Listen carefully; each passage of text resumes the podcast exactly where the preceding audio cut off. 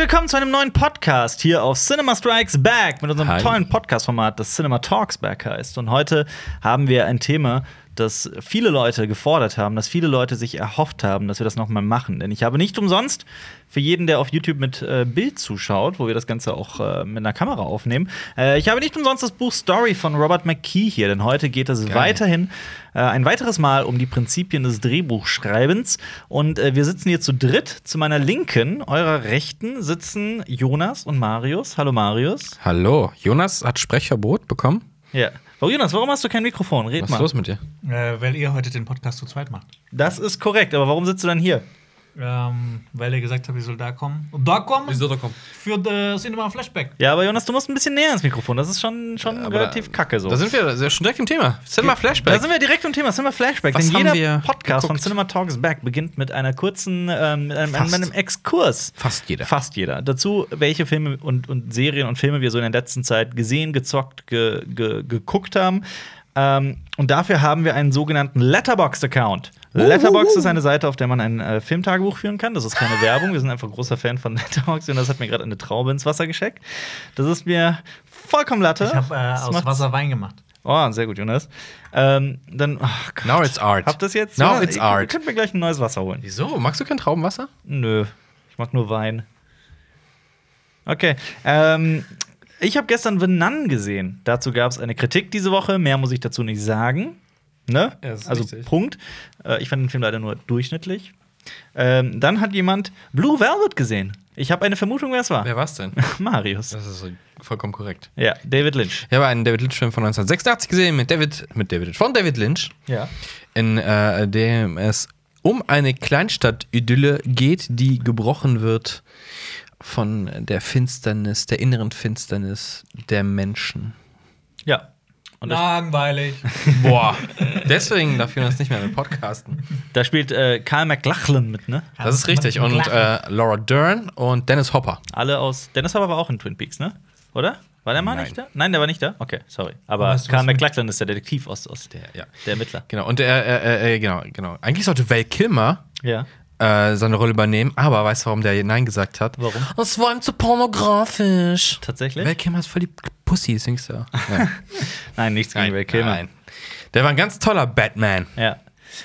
Passend zu unserem Format Hund aus Herz, unserem Filmquiz äh, letzte Woche, haben wir äh, einen Eintrag hier in unserem Filmtagebuch, der heißt The 12 Tasks of Asterix, also Asterix erobert Rom. Wer hat sich denn diesem wunderschönen Ich? Film wieder zu. Ja, Marius, so, wie kommt's? Ich hatte, ich hatte Lust und jemand hat mir den Tipp gegeben, wo man, wo man den Film gucken kann. Das ist nämlich auf YouTube. Auf YouTube, Ja, ja. ist auf YouTube und dann kann man ihn komplett gucken. Äh, immer wieder geil. Ja, natürlich. Ist großartig. Der ist absolut großartig. Find Aber auch. Jonas hätte den mal gucken sollen, Jonas, denn das. Filmquiz hat ergeben, dass Jonas den Film einfach nicht kennt. Punkt. Moment, aber äh, dafür wusste ich mindestens ein Batman-Darsteller. Das ist wahr. Und einer davon ist Val Kilmer, der nicht in Blue Velvet mitspielen wollte. Ich behaupte, dass Val Kilmer der schlechteste Batman-Darsteller bisher ist. Fandst du ähm, George Clooney besser? Ähm, als ich finde, er. er- Okay, gut, George Clooney war schlimmer. Der ist einfach ein Sunny, also Ja, George für seine Art ein okay. Sunny Boy. Ja, du ist hast recht, du hast Aber gut, recht. er, das war auch schlecht geschrieben für ihn. Ja. Vielleicht hätte er. Ich bin, ich bin noch nicht mal großer Fan von Michael Keaton Batman, aber selbst den mag ich mehr als, als, als Val Kilmer und George aber Clooney. der Beste ist und bleibt ja Adam West. Adam West natürlich, ja. Kevin Conroy ist die richtige Antwort auf diese Frage. Oh. Die Stimme von Batman seit Jahrzehnten. Ähm, dann hat sich jemand Pacific Rim ange... Okay, jetzt kommt, Das jetzt war- kommt jetzt diese kommt Nacht, Jonas. jetzt kommt Jonas, Jonas, Jonas witzige Nacht. Nacht. Jonas, erzähl von deiner... Jonas witzige Jonas, Nacht. erzähl von deiner Nacht mit dem kleinen Bübele aus dem Schwarzwäldle. Wow. Mein äh, kleiner Bruder war zu Besuch ähm, und er wollte unbedingt die Nacht mit mir durchmachen. Grüße gehen raus. An Louis. Hallo Louis. Hallo Louis? Ähm, genau, und der wollte eine Filmenacht machen. Und Aber warte mal, warte mal. Äh, Ist er so alt wie du? Wie alt ist er? Das musst du auch noch Er ist sagen. neun. Er ist neun. Neun. Ja. Genau. Ähm, und weil ich so ein toller Bruder bin, äh, habe ich es natürlich gemacht. Ähm, und Zähl die Filme auf, die ihr geguckt habt. Aber ich möchte wissen, hat Jonas die Filme ausgesucht oder hat äh, Louis die Filme ausgesucht? Der hat die Filme ausgesucht. Hätte, er, Ähm. hätte, er, hätte er was anderes geguckt oder hätte er auch härtere Sachen geguckt, oder? nee, äh, ähm, also man sieht auf jeden Fall, dass wir viel Harry Potter geguckt haben. Wir haben Harry Potter Teil 4 bis äh, 7.2 geguckt. Ja. Ähm, dazu muss ich ja nicht viel sagen. Das Harry ist halt Potter Harry dazu. Potter. Ja, dazu planen wir auch noch dieses Jahr was Besonderes. Jonas hat. Ja, da, äh, da, da kommt noch was übrigens. Jonas hat auf Letterbox äh, dem zweiten Teil äh, ähm, des siebten Films, beziehungsweise des letzten Teils von ein Herzchen gegeben auf Letterbox. Hab's wieder weggemacht. Ach so. Okay. Ich fand dann doch nicht mehr so toll wie Keine Ahnung. Aber ihr habt dann auch noch zum Abschluss Pacific Rim geguckt? das haben wir Sonntagmorgens geguckt. Achso. Krass. Einfach mal. Das, Da habe ich ihn dazu überredet. Ist der- ich ist sag, der da geht es um riesige Monster, gegen die, die gegen riesige Roboter kämpfen. Ja, leichtes Spiel. Ja. er Ist, gut? der, ist, er der, ist der nicht ab 13 der Film oder so? Ab 12. Ab 12. Alter. Wow. Jonas. Dein Bruder ist 9. Ja, und?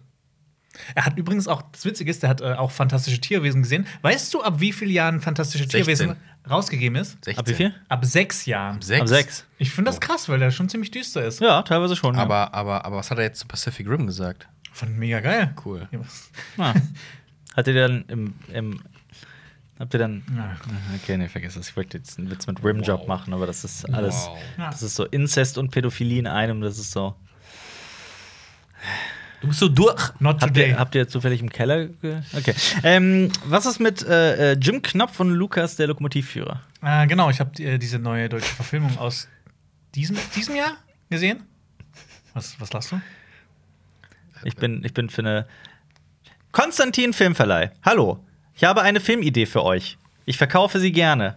Wie wär's? Ihr seid doch, ihr seid doch ganz hip, ihr macht doch gerne was mit jungen Deutschen. Wie wär's mit Jim Knopf und Luke Mockridge, der Lokomotivführer? Oh! Das ist doch wohl mal, ne? Jimmy Blue Knopf. Jimmy Blue. Jimmy Blue. Jimmy Blue Knopf und. Luke Mockridge, Oh. der Lokomotivführer. Das ist eine geile Kombi. Ja. Wollen wir das nicht produzieren? Wir haben jetzt auch ähm, äh, definitiv. Äh, Wir reden doch gleich über Drehbücher. Lass uns das Drehbuch jetzt, schreiben. wir haben jetzt definitiv etabliert, dass äh, Konstantin nie wieder was mit uns machen wird. Okay, Sorry. sorry. Ähm, ja, Jonas, Jim Knopf und Lukas, der ist ganz neu. Der ist von diesem Genau. Jahr. Äh, altbekannte Geschichte. Ich kenne das noch vor allem äh, durch die Augsburger Puppenkiste und durch das Hörspiel dazu. War ich großer Fan früher immer. Die altbekannte Alpakante. Genau. Und ähm, ich fand ihn im Großen und Ganzen ganz unterhaltsam.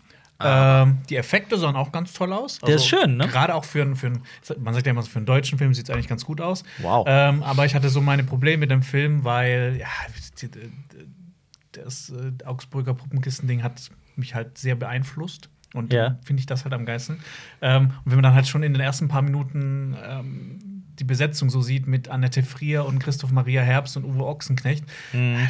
Da hätte ich mir halt doch lieber irgendwie jemand Unbekannteres gewünscht und halt nicht so dieses, das, dieses, So ein Name-Dropping. ja, so, so quasi die, die Lady-Kracher-Version von, ja. äh, von Großen von deutschen Knopf. Stars. Ja, Genau. ja ich verstehe. Aber ähm, der, der, der junge Darsteller von Jim Knopf und ähm, Lukas, der Lokomotivführer, ich finde, die waren echt gut besetzt. Also Ja. deshalb kann man das ein bisschen verzeihen. Ist aber im Großen und Ganzen doch eher ein Kinderfilm und die haben halt versucht, auch eher noch so einen sehr pubertären, kindlichen Humor reinzubringen. Äh, Okay. Wenn zu die, bringen. wenn die das zweite Buch auch verfilmen? Äh, das weiß ich nicht, aber der Film war ja ganz erfolgreich. Ähm, Also, es basiert aber auf dem ersten Buch. ähm, da, wo die nach, äh, in die Drachenstadt fahren. Ich weiß nicht, ob das das erste Buch ist. Oder ich weiß es auch nicht. Nach Drachenstein? Ja, das ist ja geil. Ja. Wer sitzt am Ende auf dem Thron? Jim Knopf. Was ist mit Shining? Den hast du gesehen, Ich habe das weiß ich. Shining im Kino gesehen. Hurra. Ja. Das war großartig, natürlich. Ja. Das war super. Aber ich beschwere mich öfter drüber. Mhm. Im Kino waren richtige Vollidioten. Ich habe den leisen Verdacht, dass die Ready Player One gesehen haben und sich gefragt haben, was ist das für eine seltsame Sequenz in der Mitte? ich will das Original gucken, ohne Scheiß. Ja. Die sind mitten im Film auch mal aufgestanden aufs Klo gegangen, was okay wäre, wenn man nicht vorne an der Leinwand vorbeigeht und äh, yo schreit. Ja, wow. Mitten in einer spannenden Szene. Und, Nicht schön. Wow, ey, ihr Ja. Ich weiß, was du meinst. Ansonsten auch über Shining haben wir, glaube ich, schon öfter gesprochen. Ja. Ja. Aber ähm, ich habe ich hab den ähm, lange nicht gesehen gehabt und ähm, ich hatte ein bisschen lower in Erinnerung, aber im Kino hat er seine ganze Intensität. Intensität. Intensität ähm, ausgespielt. Ja. Großartig. Absolut. Absolut. Okay, dann hat jemand Hook gesehen, das ist egal. Oh, ja. Ja, Ähm, Hook, Hook, Hook. Okay, ich nehme das Mikro an. Willst du mich. was über okay, nee. ist mein kleiner Bruder. Guckt, Ja. er fand ihn toll. Er fand ihn toll. Ah, ja. Dein Bruder ist leicht Okay. zu beeinflussen. Okay. We weißt du, wie oft feuchte Augen ich bei dem Film Ja, ja. bekomme? Ich Unfassbar. hab, ja. Ich okay. weine auch immer. Unfassbar. Ich weine Ja. auch immer, wenn du glaub- redest. ich glaub- Und der Soundtrack erinnert Ja. mich immer stark an Ja. den Harry Potter Soundtrack. Ja. ja, aber Ja, Harry Potter ist besser. Deine Mutter hat auch, eine, hat auch feuchte Augen, wenn sie ihre Bukake-Partys gibt. Alter. Okay, Du bist, ähm, du bist nur sauer, dass du nicht eingeladen bist. bitte? Du bist nur sauer, dass du nicht eingeladen bist zu diesen Partys. Zu welchem? Achso, zu dem Bukake. Ja. Ich dachte so, warum soll ich denn mit Jonas und seinem Bruder Filme gucken? Oh. ähm, aber ich habe äh, Alpha gesehen, der ja auch diese Woche gestartet ist. Ein Film aus ähm, Über dich, Alpha, Alpha, Alpha. Genau. Ähm, nein, es ist äh, ein Film, der 20.000 Jahre in der Vergangenheit spielt. Da gab es doch schon mal so einen Film. Ja, gab es. Aber dieser hier ist deutlich besser. Den, den du meinst, ist auch nur 12, 10.000 Jahre. ja, ja, Ja. 10.000 was. Mit Le. Aber nein, Ja. der spielt 20.000 Jahre zuvor und es geht um einen, um einen äh, jungen Kerl namens Keda, hieß der, glaube ich. Der, Kadir? Kadir, ja. Der mit, seinen, der mit seinem Vater auf eine Jagd geht, beziehungsweise mit dem Stamm. Und ähm, Auf die wilde Jagd. auf die Wildjagd, genau, und dann äh, verstoßen, nicht verstoßen, Quatsch, ähm, äh, verloren geht und sich dann mit einem Wolf anfreundet, um zu überleben und zurückzufinden. Hört sich, hört sich ein bisschen kitschig an. Ähm, ist es eher nicht. Okay, gut. Eher nicht. Gut, ist gut, ein gut. tatsächlich gefühlvoller, toll erzählter Film. Der Wolf, ist der denn animiert gewesen oder? Du musst, Oder du musst, du musst, Marius, du hast es, du hast das Mikrofon Ja, ich habe ich hab die Hook-Zensur Ja, aufgebaut, das ist ja, auch, das ist ja auch okay. Äh, war, war der Wolf dann animiert oder Ja, wie ja. haben die das gemacht? Teils, teils. Und genau cool das, genau das ist der Knackpunkt. Okay. Genau das ist der Knackpunkt, warum ich mit diesem Film meine Probleme hatte, obwohl der teilweise, der hat eine tolle Handlung. Ähm, ich fand den schön gespielt. Ähm, da spielt übrigens der, der Skandinavier, ich glaube Norweger oder ich glaube Norweger, ähm, spielt ähm, Der Norweger. Ich habe vergessen, wie er heißt. Der hat einen komplizierten skandinavischen Du Namen. meinst, ich glaube, der ist Isländer. Oder Isländer, stimmt, der ist Isländer. Der hat Der in, spielt bei äh, Game of Thrones mit und, bei I Remember You. Der hat bei I Remember You mitgespielt. Ah. Haukur Juk Johansson. oder Genau sowas. sowas, genau. Ja. Ähm, der spielt mit äh, und war großartig, mochte den sehr. Ähm, der Film hat to eine tolle Kameraarbeit. Bilder sind teilweise da wunderbar drin, aber es gibt das wieder mal das Problem, dass einfach die Sets zu dass sich alles so klaustrophobisch anfühlt. anfühlt. Man hat so nicht diese Weiten. Das Einzige, was mich so auch so in The Terror, der Serie, so ein bisschen gestört hat, auch da, sehr viel in Sets. Es ist alles so. ah, Es Terror ging's aber, das bei hatte so ein Terror eigenes Ding. Ging's, es hatte tatsächlich, es hat so ein bisschen auch dem Horrorelement in die Hände gespielt. Bei äh, Alpha nicht. Da war es eher so, es sah schon sehr künstlich aus. Dafür waren teilweise die Kameraarbeiten wirklich großartig. Es wurden sehr schöne Bilder gemacht. Ähm, dann, wenn allerdings Wölfe oder Tiere im Allgemeinen in der CGI-Version zu sehen sind, viele Zuschauer, gerade die Jüngeren unter uns, die akzeptieren das gerne und denken sich, ja, sieht cool aus. Die kennen gar keine echten Tiere mehr.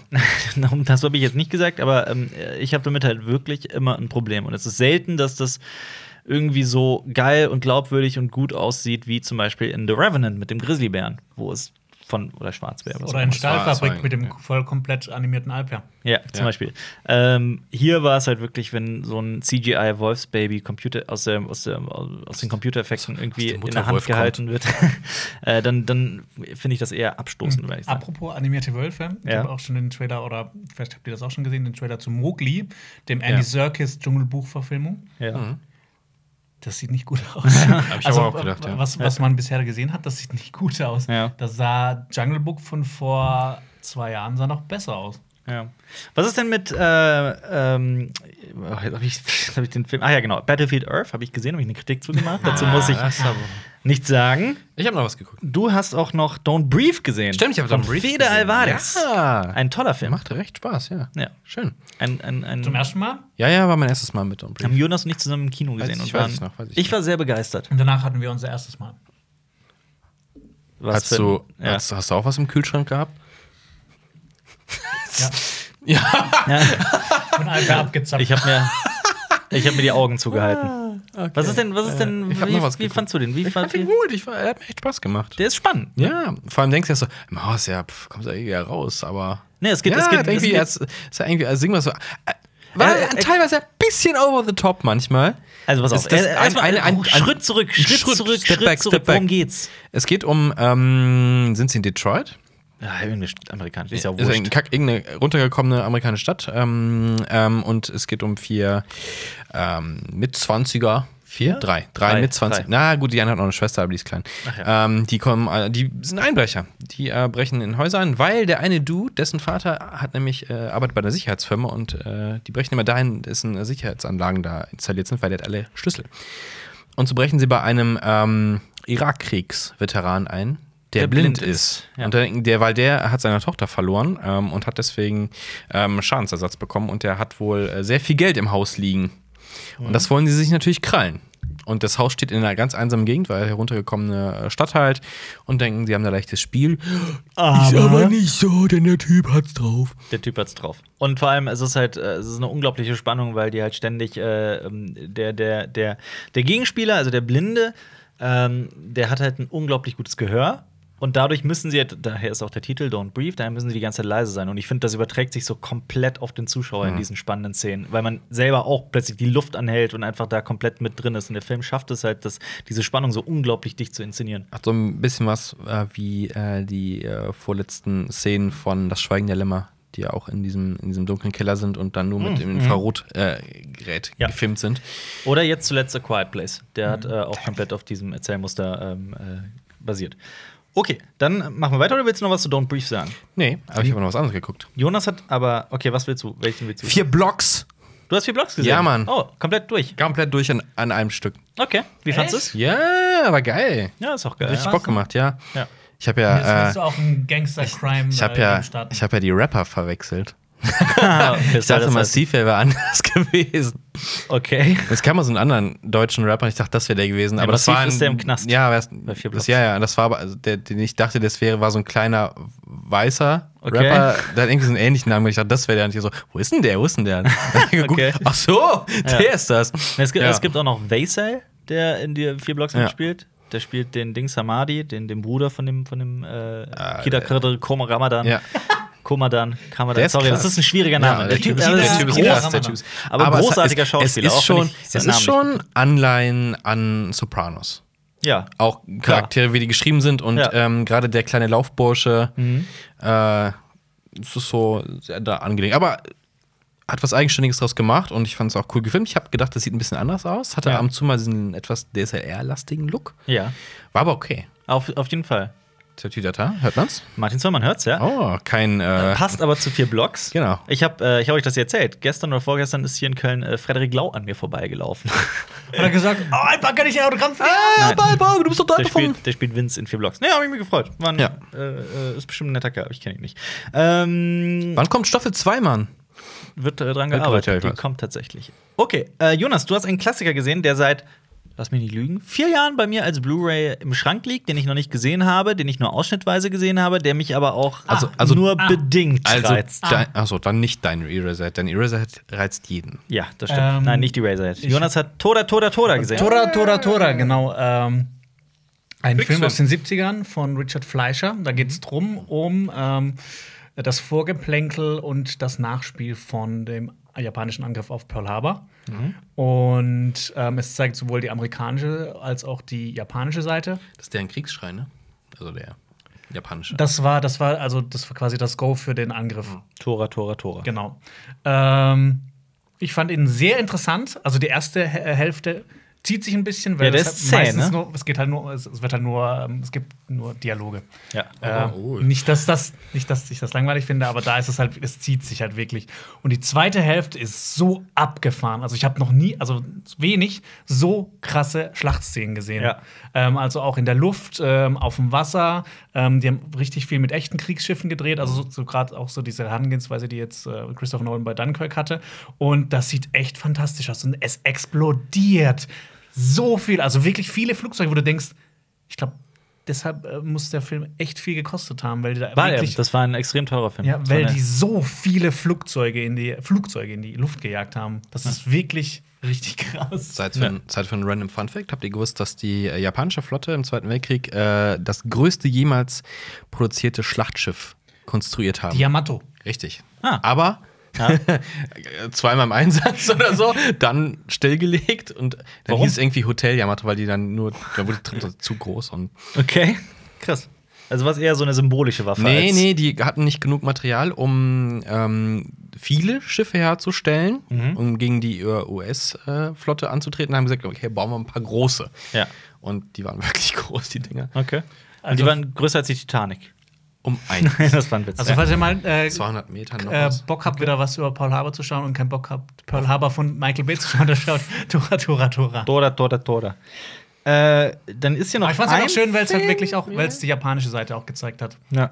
Ähm, und dass da halt auch nicht nur, sagen wir mal, böse Leute ähm, am Werk waren. Da übrigens, da muss man echt wirklich Five Came Back schauen. Da- Das beleuchtet das Ganze auch noch mal, Ja. weil die ähm, auch in die Propagandafilmen im amerikanischen immer die äh, Japaner wirklich so ein bisschen entmenschlicht haben. Und da hatten die auch Angst, dass das nach dem Krieg so weitergeht und haben dann halt immer so, so Bedenken gehabt, machen wir das jetzt zu krass oder nicht? Weil auf der anderen Seite die Deutschen haben die immer, ähm, da haben die das halt immer so ein bisschen getrennt von das normale Volk und äh, Adolf Hitler. Da haben die halt alles auf Adolf Hitler geschoben. Und ähm, bei den Japanern war es dann quasi auch komplett die ganze Volksgruppe. Es gab ja auch ganz viele Internierungslager dann. Ja. Was ist, okay, gut, machen wir weiter? Ja. Genug Geschichte. Ist, genug Geschichte. Was ist mit, äh, was, was ist The Most Unknown? Äh, den habe ich gesehen auf Netflix. Ja. Das sollte Ähm, für dich äh, Eraserhead sein. The Most Unknown. Ja. Movie. Nee, äh, das ist eine Doku. Ähm, ich glaube, die ist nicht von Netflix, aber die ist auch äh, hervorragend produ äh, produziert. Da geht es um neun Wissenschaftler, ähm, überall auf der Welt verteilt. Die in eine den Bukake-Party verschiedensten schmeißen. Ländern. Und ähm, es gibt neun Orte, neun, äh, neun äh, Wissenschaftler. Hauser, Und Dr. Ressel. ein, äh, ein Wissenschaftler geht dann immer zum nächsten und die treffen sich dann, reden miteinander, reden über ihr Spezialgebiet. Dann redet zum Beispiel eine Biologin mit einem Physiker oder ein Psychologe mit einem, ähm, keine Ahnung was, mit einem ähm, Bakteriologen oder sowas. Okay. Ähm, und das ist hochinteressant, wenn man sich für so wissenschaftliche Sachen interessiert. Wenn man sich so für wissenschaftliche Sachen Wenn man interessiert. Wissenschaft gut Ja. findet. Ähm, die sind dann auch zum Beispiel auf einer Insel, wo nur Affen leben oder ähm, es in- Hat, der, hat, die, hat die Doku denn einen, einen, einen Gegenstand? Ein, ein Geht es um einfach um Thema? Wissensaustausche Es oder geht, es, geht, es geht einfach um Wissen und um ähm, was, was Leute aus verschiedenen Fachgebieten anderen auch noch so. Wo, wo ist der Unterschied zu einem TED-Talk zum Beispiel? Weil, Zum Beispiel. Weil, weil, was bringt es, also das ist nur so naiv gesprochen, wenn der Biologe mit dem Physiker spricht und der das Fachgebiet ja gar nicht versteht? Ja, nee, so grundsä- äh, grundlegende Sachen Also- sind ja klar. Und ähm, es gibt halt auch ganz viele Parallelen. Also dann, was, wie, wie die mit ihrer Arbeit umgehen, dass es zum Okay. Beispiel dunkle Materie in der Biologie gibt, aber dunkle Materie gibt es auch in der Physik. Und ähm, da haben die halt jeweils dann Die andere was Bedeutungen. ein bisschen. Fachbereiche. ist denn, was ist denn The Most Unknown? Oder geht es da einfach nur? Also es ist. Es, es, es geht wirklich nur um diese Gespräche eigentlich. okay. Ja. Okay, verstehe. Aber man, man muss sich halt wirklich ein bisschen interessieren. Aber es sind halt auch ähm, echt schlaue Leute dabei. Da kann man ein bisschen was lernen. Okay. Mhm. Klingt gut. Also, wenn ihr mal, euch mal richtig doof fühlt, dann guckt die Doku. Dann, fühlt dann fühlt man sich danach ein bisschen Dümmer. erleuchtet. Achso, ich dachte noch dümmer, weil so kluge Leute miteinander reden, man kann nicht mitmachen. Ich habe übrigens aber auch ähm, eine von Vox.com und Netflix co-produzierte Serie auf Netflix gesehen. Die heißt äh, Explained. Okay. Habt ihr davon schon mal was Nein, gesehen? gar nicht. Das sind so, ähm, oder kennt ihr Vox.com? Ja. Was ist denn Vox.com? Ach so, die Seite, die. Ähm, Die haben einen, einen, einen YouTube-Kanal, wo die verschiedenste Themen. Kommt das- Das so- kenn ich auch tatsächlich, So essayistisch so ein aber nicht wirklich. Kommt das von Vox Populi? Nein. okay. Sicher? Also ich weiß nicht, ob das davon kommt, aber es heißt auf jeden Fall. Vox heißt Stimme oder was Ja. heißt ja? Ähm, genau, die machen sehr, sehr gut produzierte YouTube-Videos. Könnt ihr euch mal reinschauen. Da habe ich dir mal auch von erzählt. Zum Beispiel haben wir ein Video gemacht über ähm, Comic-Schriftarten. Ach, das hast du mir. Genau, daher, daher kenne ich das, glaube ich, nämlich. Du hast mir das geschickt. Genau. Ja. Also die nehmen halt immer auch so Themen, wo du dir gedacht hast, so, das klingt jetzt nicht so interessant und ähm, beleuchten das Thema und stellen das halt so in so einem Licht dar. Und Ist ja dann wie ist bei es sehr uns. Und genau das gleiche haben die jetzt auch bei, bei Explained gemacht und so verschiedene ähm, ähm, aktuelle Themen genommen. Dann zum Beispiel sowas wie äh, Klonen oder äh, Online-Spiele oder alles Mögliche. Okay. Und es sind immer so 20 Minuten lang, äh, richtig gut produziert, kann man so gerne mal nebenher schauen, macht Spaß. Cool. Es ist soweit. Ich kann endlich drüber reden. Achso. Ja, bitte. Ich habe The Witcher 3 ge- angefangen. ah, jetzt kommt der Witcher-Part. ich habe jetzt eine PlayStation 4 für ein Jahr, weil ein Kumpel, der ein Jahr weg ist, mir sie ausgeliehen hat. Also jeder, der Witcher 3 gespielt hat, wird gleich sagen, pff, Alpa, du Neuling, wenn du deine Stundenanzahl mal Sweet nennst. Summer Child. Ja, wie, ich habe vor drei Tagen angefangen, aber ich habe in der. Nee, Ja, vor das, vier das Tagen oder wie so. viele Stunden sein können? Warte mal, heute ist Dienstag, ne? Theoretisch 72 Ta äh, Stunden hätten Ja, noch können. nicht viel, 72 ja, Stunden ja, hättest du spielen viel. können Das schon. schon klar, Hast du aber nicht. Ich weiß, ich bin ja noch ganz am Anfang. aber Ja, macht nee, du hast Spaß. aber äh, gestern Nacht bis um zwei gespielt. Das stimmt. Uh. Ist ja auch, ist ja auch Latte. mit uns Rust. Das war unser Witcher 3 Talk. Ich bin tatsächlich gerade in Witcher, Witcher-Sucht, aber ihr seid auch in Rust-Sucht oder wir alle. Das ist auch. Ihr ein wollt Thema. eigentlich Rust Das ist ein. Thema, das wir jetzt ignorieren. Damit kommen wir zu unserem. Apropos Experten, Jonas, bitte geh. Äh, Ciao. Jonas muss jetzt weiterarbeiten an der großen Sache, die in zwei Wochen auf euch zukommt. ja. Äh, Die News. Ach, die News? Man munkelt, dass ähm, World of Westeros ein Format ist, das sehr, sehr viel Arbeit erfordert. Nein. Und äh, gar nicht. Daran setzt sich Jonas jetzt. Also, wir waren stehen geblieben vor etwa einem Monat oder zwei. Länger? Ich weiß nicht. Ich habe das Zeitgefühl über diesen Dreh verloren. haben wir über dieses Buch gesprochen. Sorry, das ist, äh, ich habe dieses Buch gepickt, nicht äh, per Zufall, sondern weil es ein Ja. unglaublich toll geschriebenes Buch ist, ähm, das ich persönlich für die Bibel des Drehbuchschreibens halte. Und einfach, wenn man viel Wissen hier draus zieht, dann äh, lernt man auch tatsächlich viel über die Strukturen, die so in einem Film ähm, äh, da sind und immer wieder stattfinden. Äh, mein Lesezeichen ist hier so Werbung für irgendeinen Erotik-Discounter. Also, falls jemand auf dem Video gerade Titten sieht, das ist, ist ja auch egal. Ähm, wir haben ungefähr waren wir? komplett Teil 1 abgearbeitet. Also oh, ich, echt? ähm, okay, dann. wir waren äh, Teil 1 der Autor und die Kunst der Story. Ich müsste jetzt, Aha. ich glaube, wir sind zwischendurch irgendwo stehen geblieben, aber das ist ja Naja. auch wurscht. Wir fangen einfach äh, mit dem neuesten äh, Abschnitt an, nämlich mit Teil 2, die Story-Elemente. Äh, Das Strukturspektrum. Nur für alle, die ungefähr ein Gefühl dafür haben wollen, wie weit seid ihr denn gekommen? Letztes Mal nicht weit. Wir haben ungefähr 20 Seiten abgearbeitet Ja. oder 30. Ähm, und dieses Buch hat, mal lassen wir mal Namensregister und so weiter alles raus. Dann haben wir 450 Seiten. Ja. Ja. Das letzte Kapitel heißt übrigens äh, Abblende. Finde ich sehr schön. und ähm, ich lese einfach wieder mal vor und wir Ja, schauen, wohin die Reise uns. uns führt. Letztes Mal hat es auch funktioniert. Ich bin gespannt, Ja. ob es dieses Mal auch klappt. Möge die Reise beginnen. Teil 2, die Story-Elemente. Eine schön erzählte Story ist eine symphonische Einheit, in der Struktur, Setting, Figur, Genre und Idee nahtlos verschmelzen. Um ihre Harmonie zu finden, muss der Autor die Story-Elemente studieren, als seien sie Instrumente eines Orchesters. Zuerst einzeln, dann im Zusammenklang. Wir äh, fassen zusammen: Struktur, Setting, Figur, Genre und Idee. Ist ein bisschen theoretisch, das kommt Das- aber wird alles ja. noch äh, genau aufgeklärt in Man- den nächsten Seiten. Sollen wir das jetzt kommentieren wieder? Äh, immer wenn dir was einfällt, immer wenn Ja. du was dazu sagen willst. Also, das ist ja diese, diese Grundstruktur, die man aber wiederum, die ist ja nicht in Stein gemeißelt. Ne? Ich glaube, das, stand- das, das muss man auch sagen, steht auch vorne. Oder Das steht hinten steht, überall, irgendwo das steht steht was. Das ist ein Ansatz, wie man Film verstehen kann und einen Film aufbauen kann. Muss man aber nicht. Denn gerade dieses, man kann ja durchaus mit diesen ganzen Elementen ein bisschen rumspielen es geht, und das aufzuspringen. kurz gefasst, es geht nicht darum, eine, eine Schablone zu lernen, Ja. wo man einfach Namen austauscht und Ereignisse austauscht und dann hat man einen fertigen Film. Nein, es geht darum, so die Prinzipien zu verstehen Ja. und mit diesem Wissen oder auf diesem Wissen basierend eine neue, komplett neue Geschichte Ja. zu erfinden. Die muss sich nicht dran halten, aber in dem Moment, in dem man merkt, dass der Autor äh, oder in dem Moment, in dem der Autor schreibt und diese Strukturen kennt, wird er gleich wissen, worauf er achten muss und, und er schafft es, so eine gute Geschichte zu erzählen. Und du kannst es auch nur aufsprengen, wenn du das kennst. Du kannst Ganz nur das genau. verändern, was du kennst. Du kannst nicht einfach sagen, oh, ich mache jetzt Western-Setting, Mittelalter und dann kommt ein Raumschiff. Kann man machen, wirkt manchmal etwas seltsam. Okay, das war ein krasses Beispiel, aber okay, ich verstehe, was du Ich meine, guck dir Cowboys and Aliens an. Ja. Ja, aber sowas kann ja Als auch. Comic kann es funktionieren, aber sowas als kann ja auch als Film ja, funktionieren. ja, kann. Aber ich finde, da hat es nämlich nicht gut funktioniert. Ja, aber es geht, glaube ich, hier eher um die Details, eher um die, um die, um die ja, aber da waren halt auch Figuren und das Setting. Und Ja. Hast es genommen und hast die klassischen Sachen zerstückelt, aber die Erzählstruktur ist natürlich eine Ja. standardisierte gewesen. Ja, es geht halt, es geht halt mehr darum, diese ganzen, äh, die Aspekte einer, einer Story, einer Geschichte tatsächlich kennenzulernen und zu verstehen, wie eine äh, äh, Szene funktioniert und wie sich Szenen zusammenstellen und wie sich ähm, verschiedene Ideen zusammenfinden zu einer Geschichte, die auch noch einen großen und ganzen Bogen hat und ähm, etwas erzählt, was nicht belanglos ist. Ähm, das ist äh, alles eine, eine, eine Wissenschaft und eine Kunst für sich. Und ähm, Robert McKee fängt gleich Kapitel 2 mit dem Struktur, mit der Struktur an, mit dem Strukturspektrum, wie er es nennt. Die Terminologie des Storydesigns taucht in ihrer Fantasie eine Figur auf, bringt sie eine Fülle an Storymöglichkeiten mit. Wenn Sie möchten, können Sie mit dem Erzählen anfangen, bevor die Figur geboren wird und ihr dann Tag für Tag, Jahrzehnt für Jahrzehnt folgen, bis sie tot und vergangen ist. Das Leben einer Figur umfasst Hunderttausende von Lebensstunden, Stunden, die komplex sind und zugleich auf zahlreichen Ebenen stattfinden. Von einem Augenblick bis zur Ewigkeit, vom Schädelinneren bis zum Intergalaktischen, bietet die Lebensgeschichte einer jeden Figur ins enzyklopädische Möglichkeiten. Den Meister kennzeichnet, dass er nur wenige Momente Lebensgeschichte auswählt, uns aber eine Lebenszeit gibt. Und das ist für mich ein ganz, ganz wichtiger Aspekt, der in vielen Filmen, auch vor allem in der Gegenwart, komplett außen vor gelassen wird oder auf der Strecke bleibt.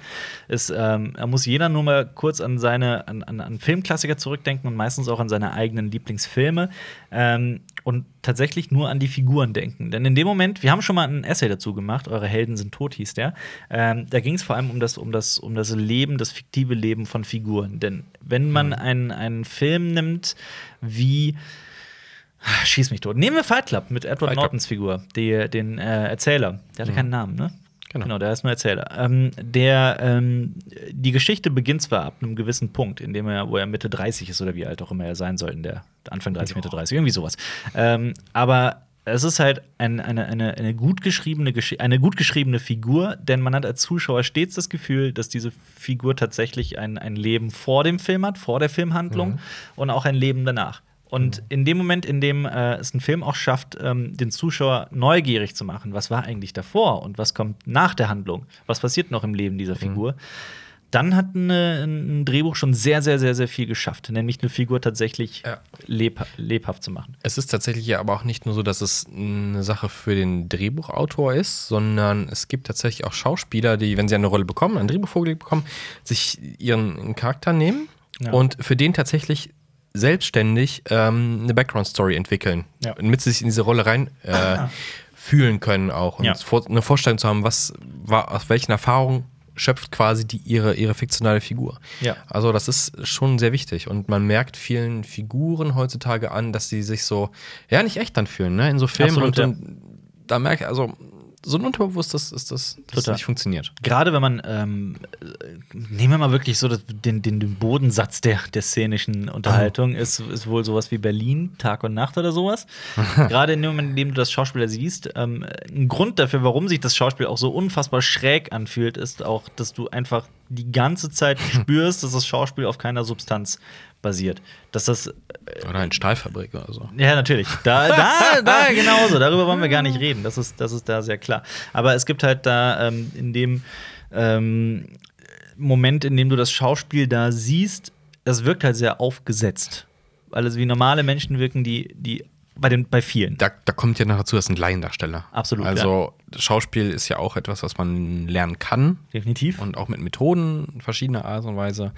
Ähm, und wenn man das halt trivial sieht, ähm, ja, das ist, glaube ich, auch das Problem generell bei so Sachen, die jeder machen kann. Mhm. Einfach so. Also jeder kann zum Beispiel ja einfach anfangen, eine Story, eine, eine Story, eine Story zu schreiben. Jeder kann Schauspielern, wenn er will. Ja, heutzutage ein Video drehen, kein Problem. Ja. Ähm, kann auch funktionieren, aber wenn du ein paar Sachen nicht kennst, kannst du sehr schnell viele Fehler machen und merkst erst hinterher, wie viel Arbeit es tatsächlich ist, es vernünftig zu machen oder vielleicht so, wie man sich das vorstellt. Absolut, ja. Also da steckt einfach immer ein bisschen mehr dahinter. Wir waren ja im letzten Podcast auf Mon Stupid unterwegs.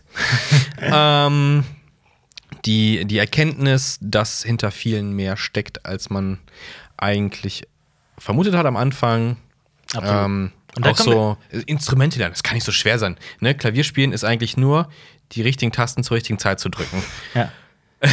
ja. eigentlich schon, aber uh. Ja, absolut. Es ist ja, ähm, äh, da kommen wir wieder so ein bisschen in die Persönlichkeitsentwicklung rein, in dem du kannst dich halt auch nur wirklich weiterentwickeln, wenn du eine gewisse Bescheidenheit an den Tag legst und ähm, ein bisschen mit Demut an die Sache rangehst und bereit bist, äh, einzusehen, dass du selber noch nicht viel weißt. Aber dass du halt äh, genau dich da weiterentwickeln kannst und dass es da eben besser wird. Weil man erlebt das tatsächlich sehr oft, dass Leute einem sofort kommen, hey, ich habe ein Drehbuch geschrieben, das ist mega gut. Und dann ähm, fragst du dich rein oder horchst dich rein, was hast du denn, wie viel hast du denn, wie viel das Drehbuch ist das, was hast du alles schon gemacht und so weiter. Ähm, und dann sagt er, nee, das ist mein erstes. Und dann denkst du dir, okay, gut. Wer weiß, vielleicht ist, ist, ja, ist ja doch ein Meister vom Himmel gefallen. Man kann es ja, mal- man ja mal lesen. Und dann ist es meistens schwierig.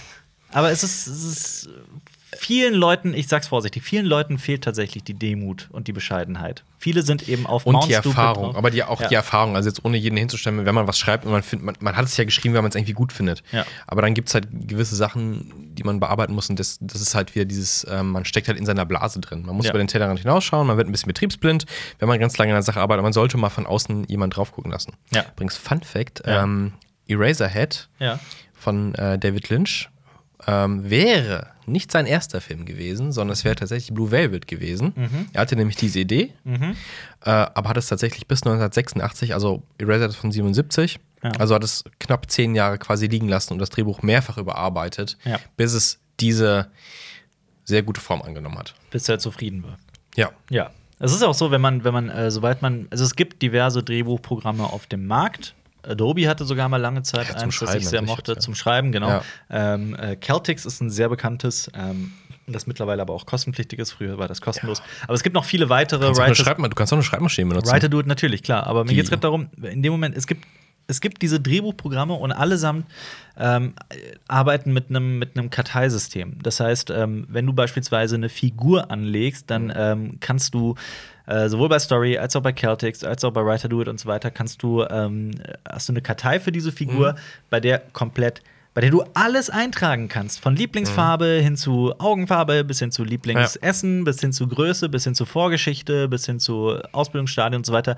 Es geht nicht darum, die, ähm, äh, diese Daten aufzuschreiben, sodass man ähm, und dass die alle in den Film dann hineinkommen in die Handlung. Nee, es ist nur ein Bruchteil, der reinkommt. Aber es hilft dir halt dabei, eine Figur zu schreiben, die die sich komplex anfühlt. ein Leben hat. Die ein Und Leben hat, ja. genau, genau. Ähm, und dass sie eben nicht so künstlich ist, dass die einfach in eine Handlung hineingeworfen Das hatte ich jetzt vor kurzem wieder bei Nun. Das war das perfekte Beispiel. Das waren auch Mhm. wieder Figuren, ähm, für, die, für die man keine Zeit genommen hat. Und da das die Protagonisten waren, mit denen man mitfühlen sollte, hat genau dieser Aspekt halt nicht funktioniert am Film. Und so bleibt er, lässt er einen völlig kalt. Dasselbe war auch bei äh, Crucifixion zum Beispiel. Der ist thematisch sehr ähnlich zu benennen, aber genau dasselbe Problem. So eine, oh, die, Ja. klar, die klassische junge Reporterin, die da lang geht Genau. und mehr ist das nicht. Das sind Schablonen, das sind Klischeefiguren. Genau. Ja, Archetypen. genau. Ja, schon, nee, schon gar keine Archetypen. Das sind, na, Archetyp ist aber das falsche Wort. Das nee, sind Archetyp, Klischees. Archetyp wäre wär, wär schon, wär schon ausgearbeitet. Also Ja, ja. Stereotyp. Ja, ja. Stereotypen, Ja, Klischees. Schablon ist schon ein richtiges Wort dafür. So ein, Ich denke auch. Ja.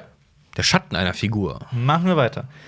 Von der tiefsten Ebene ausgehend könnten sie die Story im Innenleben des Protagonisten ansiedeln und uns die ganze Erzählung im Innern seiner Gedanken und Gefühle im Wachen oder Träumen vorführen. Oder sie könnten sie nach außen verlagern auf die Ebene persönlicher Konflikte zwischen dem Protagonisten und Familie, Freunden, Geliebten. Oder sie auf gesellschaftliche Institutionen ausdehnen und die Figur mit Schule, Karriere, Kirche, dem Rechtssystem aneinander geraten lassen. Oder noch breiter, sie könnten die Figur gegen die Umwelt setzen. Gefährliche Großstadtstraßen, tödliche Krankheiten, das Auto, das nicht anspringen will, Zeit, die ausläuft oder irgendeine Kombination all dieser Ebenen. Doch aus dieser komplexen Ausdehnung von Lebensgeschichte muss die erzählte Story werden. Um einen abendfüllenden Spielfilm zu gestalten, müssen sie die schäumende Masse, diesen Ansturm von Lebensgeschichte auf zwei kurze Stunden, mehr oder weniger, reduzieren, die irgendwie alles ausdrücken, was sie weggelassen haben. Und kommt nicht genau das heraus, wenn eine Story gut erzählt ist? Ist ihnen nicht aufgefallen, dass Freunde, wenn sie von einem Film zurückkommen und sie sie fragen, worum es ging, häufig die erzählte Story in die Lebensgeschichte einbetten? Als Beispiel, das klingt so ein bisschen kompliziert.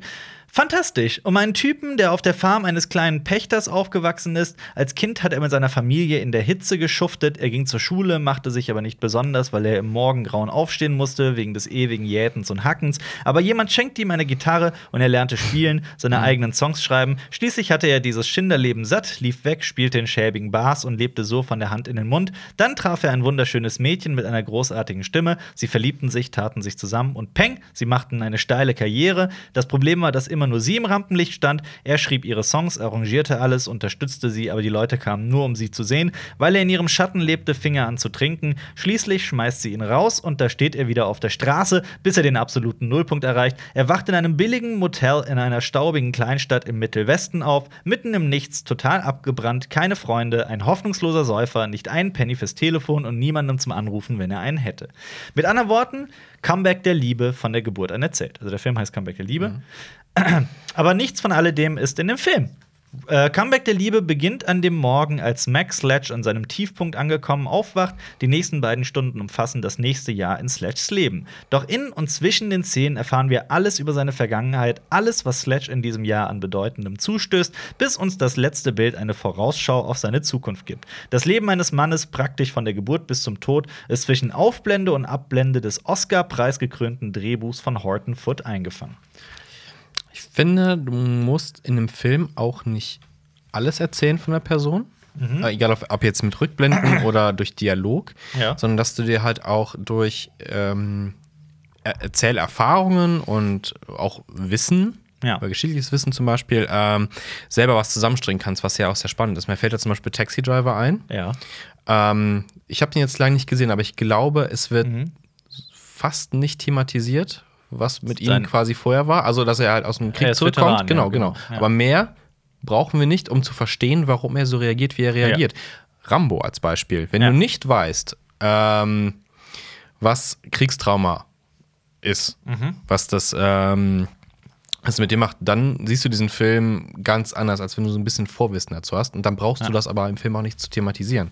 Ja. Also eine gewisse, ein gewisses Grundwissen wird vorausgesetzt, um Sachen zu verstehen, um nachzuvollziehen, warum reagiert eine Figur gerade, wie sie reagiert, nicht um Action auszulösen, wie jetzt in Rambo zum Beispiel, sondern das ist. Äh, Ich glaube, Robert McKee meint aber auch nicht, dass man, dass man alles über eine Figur erzählt. nee, weil gerade in dem Beispiel ist so, dass zwischen den Zeilen immer so viel erzählt wird, blablabla. aber da- das Nee, das wird alles nicht erzählt. Nichts davon ist in dem Film. Ja, wir All erfahren das es. Ja, ja, wir angedeutet. erfahren es.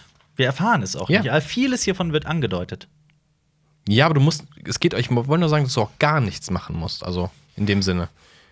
Du, Okay. hast, ein- du, du entwickelst eine Story, du musst dem Zuschauer nichts davon verraten. Der kann sich aber durch halt sein eigenes Wissen, seine Seherfahrungen und seine Erzählgewohnheiten sich das selber zusammenreimen. Und das ist halt der spannende Teil, dass sich jeder auch so ein bisschen aus seinen eigenen Erfahrungen, die Vorgeschichte, so, ach, der reagiert so, ich kann es verstehen, und der andere sagt, "Ah, das verstehe ich gar nicht.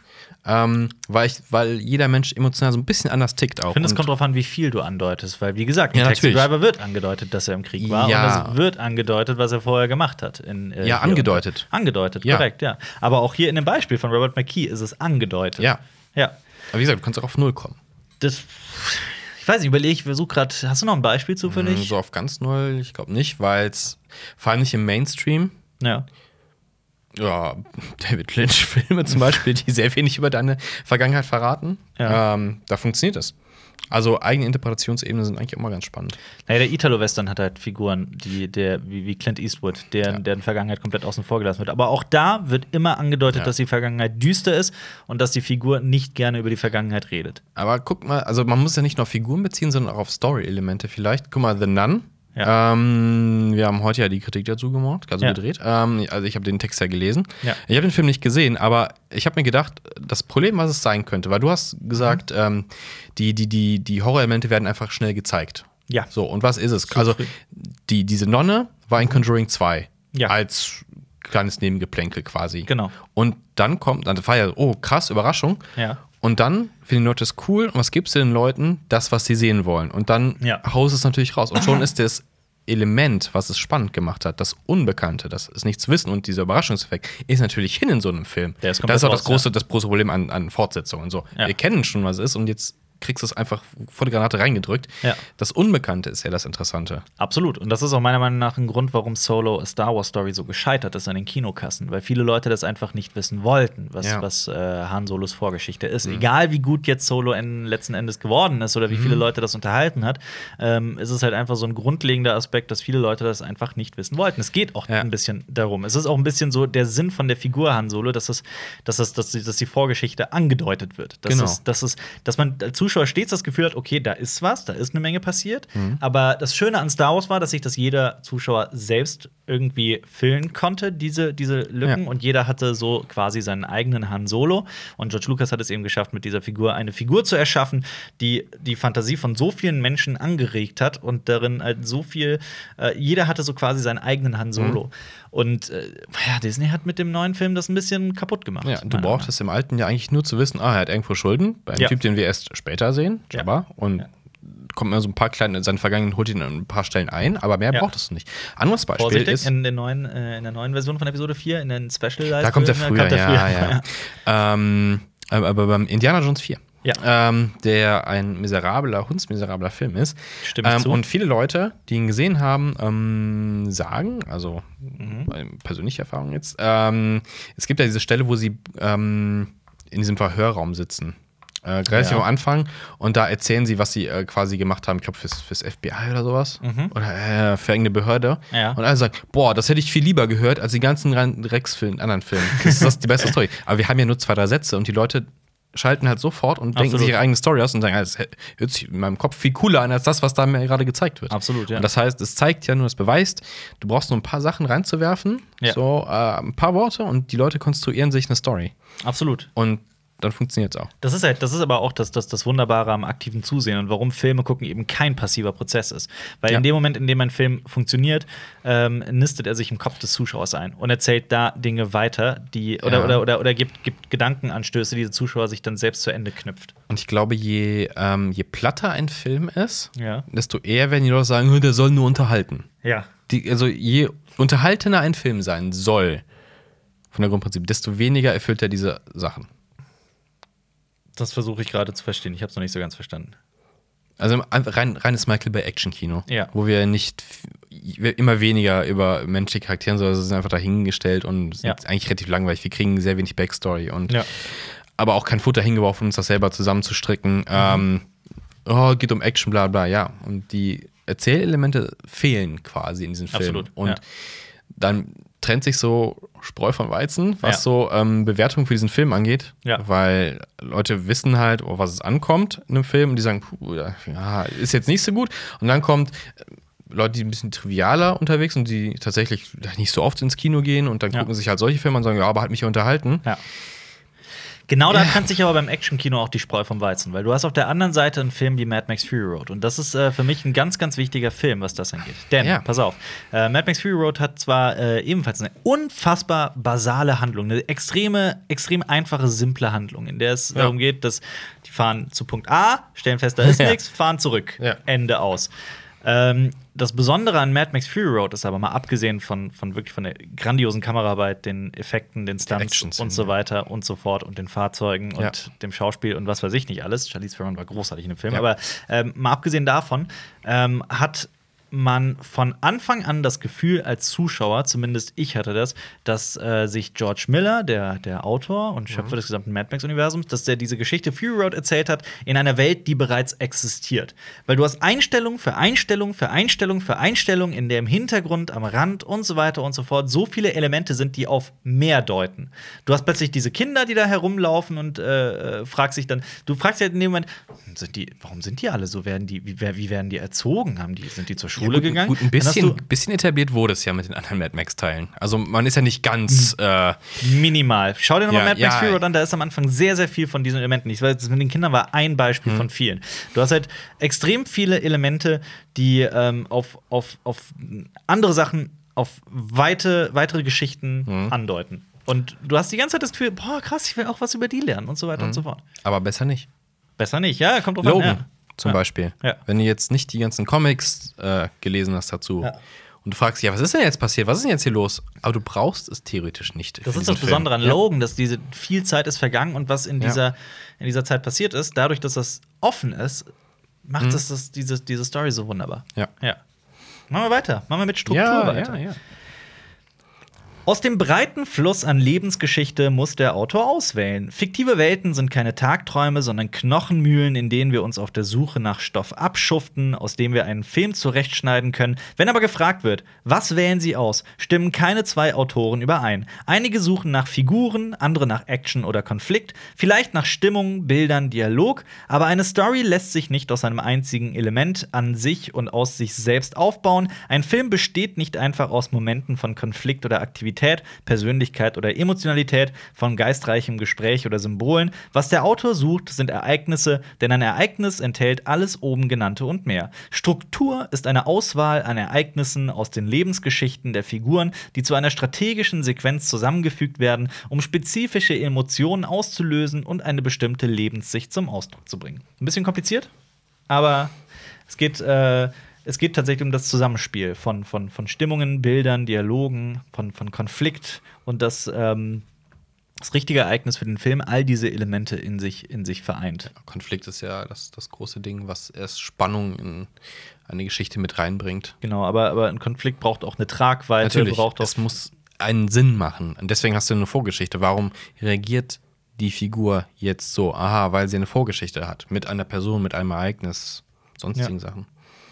Ein Ereignis wird von Leuten verursacht oder betrifft sie und beschreibt auf diese Weise Figuren. Es findet in einem Rahmen statt und erzeugt Bild, Handlung und Dialog. Es bezieht Energie aus einem Konflikt, der in Figuren und Publikum gleichermaßen Emotionen hervorruft. Aber ausgewählte Ereignisse können nicht willkürlich oder gleichgültig vorgeführt werden. Sie müssen zusammengefügt komponiert werden und komponieren oder zusammenfügen bedeutet in der Story weitgehend dasselbe wie in der Musik. Was einbeziehen, was ausschließen, was wovor und wonach setzen. Um diese Fragen zu beantworten, müssen sie ihre eigene Absicht kennen. Ereign Moment. Äh, ihre Gef Wo war ich stehen geblieben? Sorry, ihre, genau, nochmal. Um diese Fragen zu beantworten, müssen sie ihre eigene Absicht kennen. Also die Fragen, was ziehe ich ein, was, was schließe ich aus, was, welchen Teil der Story erzähle ich wirklich.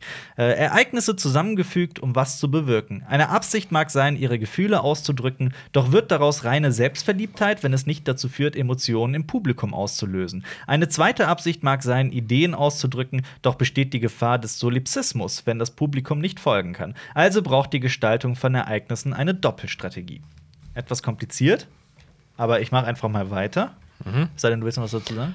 Ähm, nur vielleicht noch einwerfen dafür, was auch wichtig ist, wenn du eine Geschichte erzählst, äh, wem du sie erzählst. Also, dass du, dass man sich vorher überlegt, okay, was ist meine Zielgruppe? Also, wenn man jetzt tatsächlich überlegt, eine Produktion aufzuziehen und einen Film zu machen oder eine Serie, zu wissen, wer soll das eigentlich gucken? Ja. Weil du kannst, äh, keine Ahnung, eine Story erzählen und wenn du das dem falschen Publikum siehst, wirst du einfach nur auf Unverständnis stoßen damit.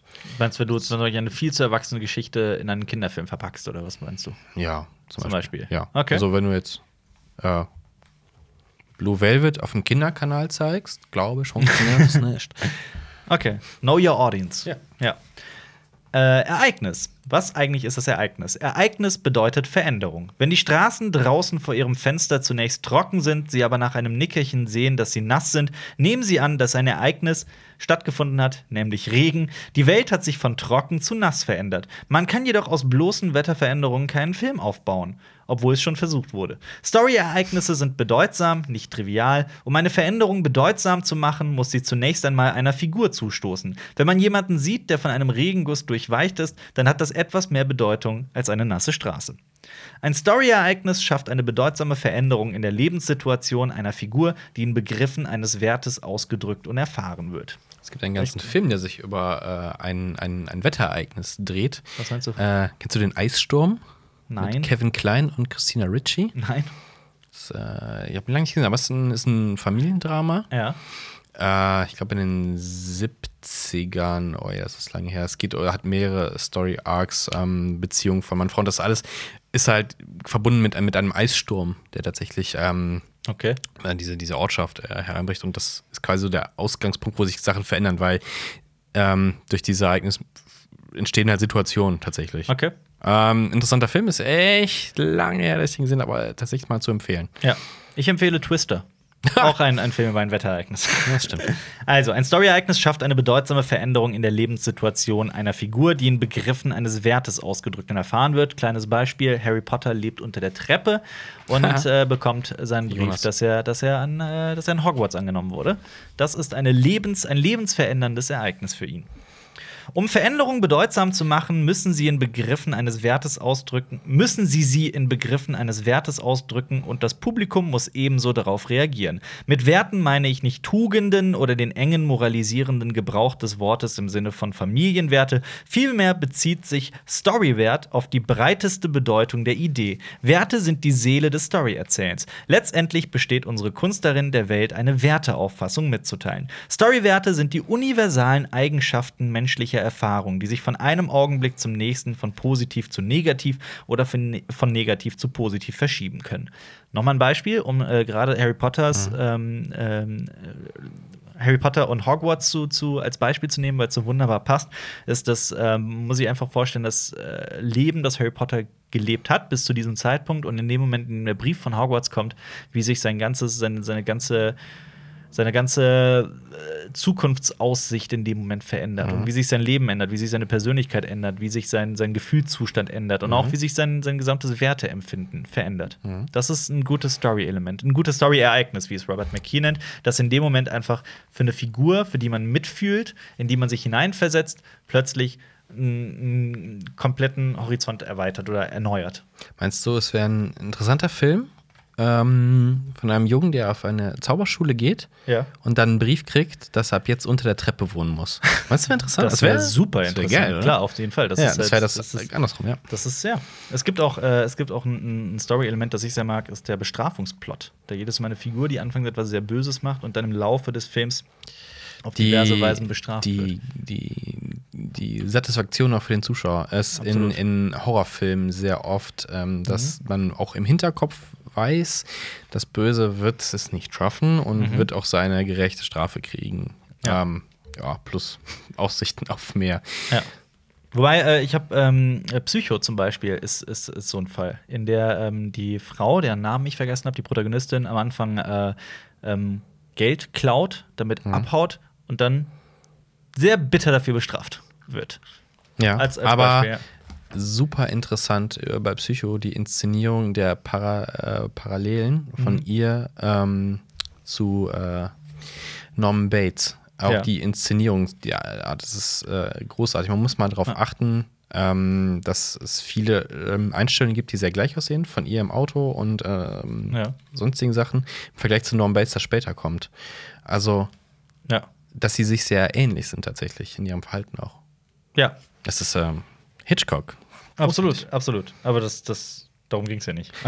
Egal. Nee, das war ein Fun Ja. Fact. Aber es geht ja auch um das Erzählen. Ja. Und wie diese Figur drauf ist. Und das musst du halt, das kannst du halt nicht nur, das machst du ja nicht nur im Drehbuch, Mhm. sondern das machst du auch inszenatorisch. Ja, definitiv, klar, natürlich. Und das, das spielt halt alles, und, und das sind halt viele Elemente, die der Zuschauer vielleicht, oder viele Zuschauer oder auch die breite Masse vielleicht nicht mitbekommen, die aber alle mit hineinspielen. Die alle, äh, wir hatten jetzt einen, äh, äh, einen kurzen Dialog mit unserem Set-Tonmeister von, von, von dem World of Westeros-Dreh.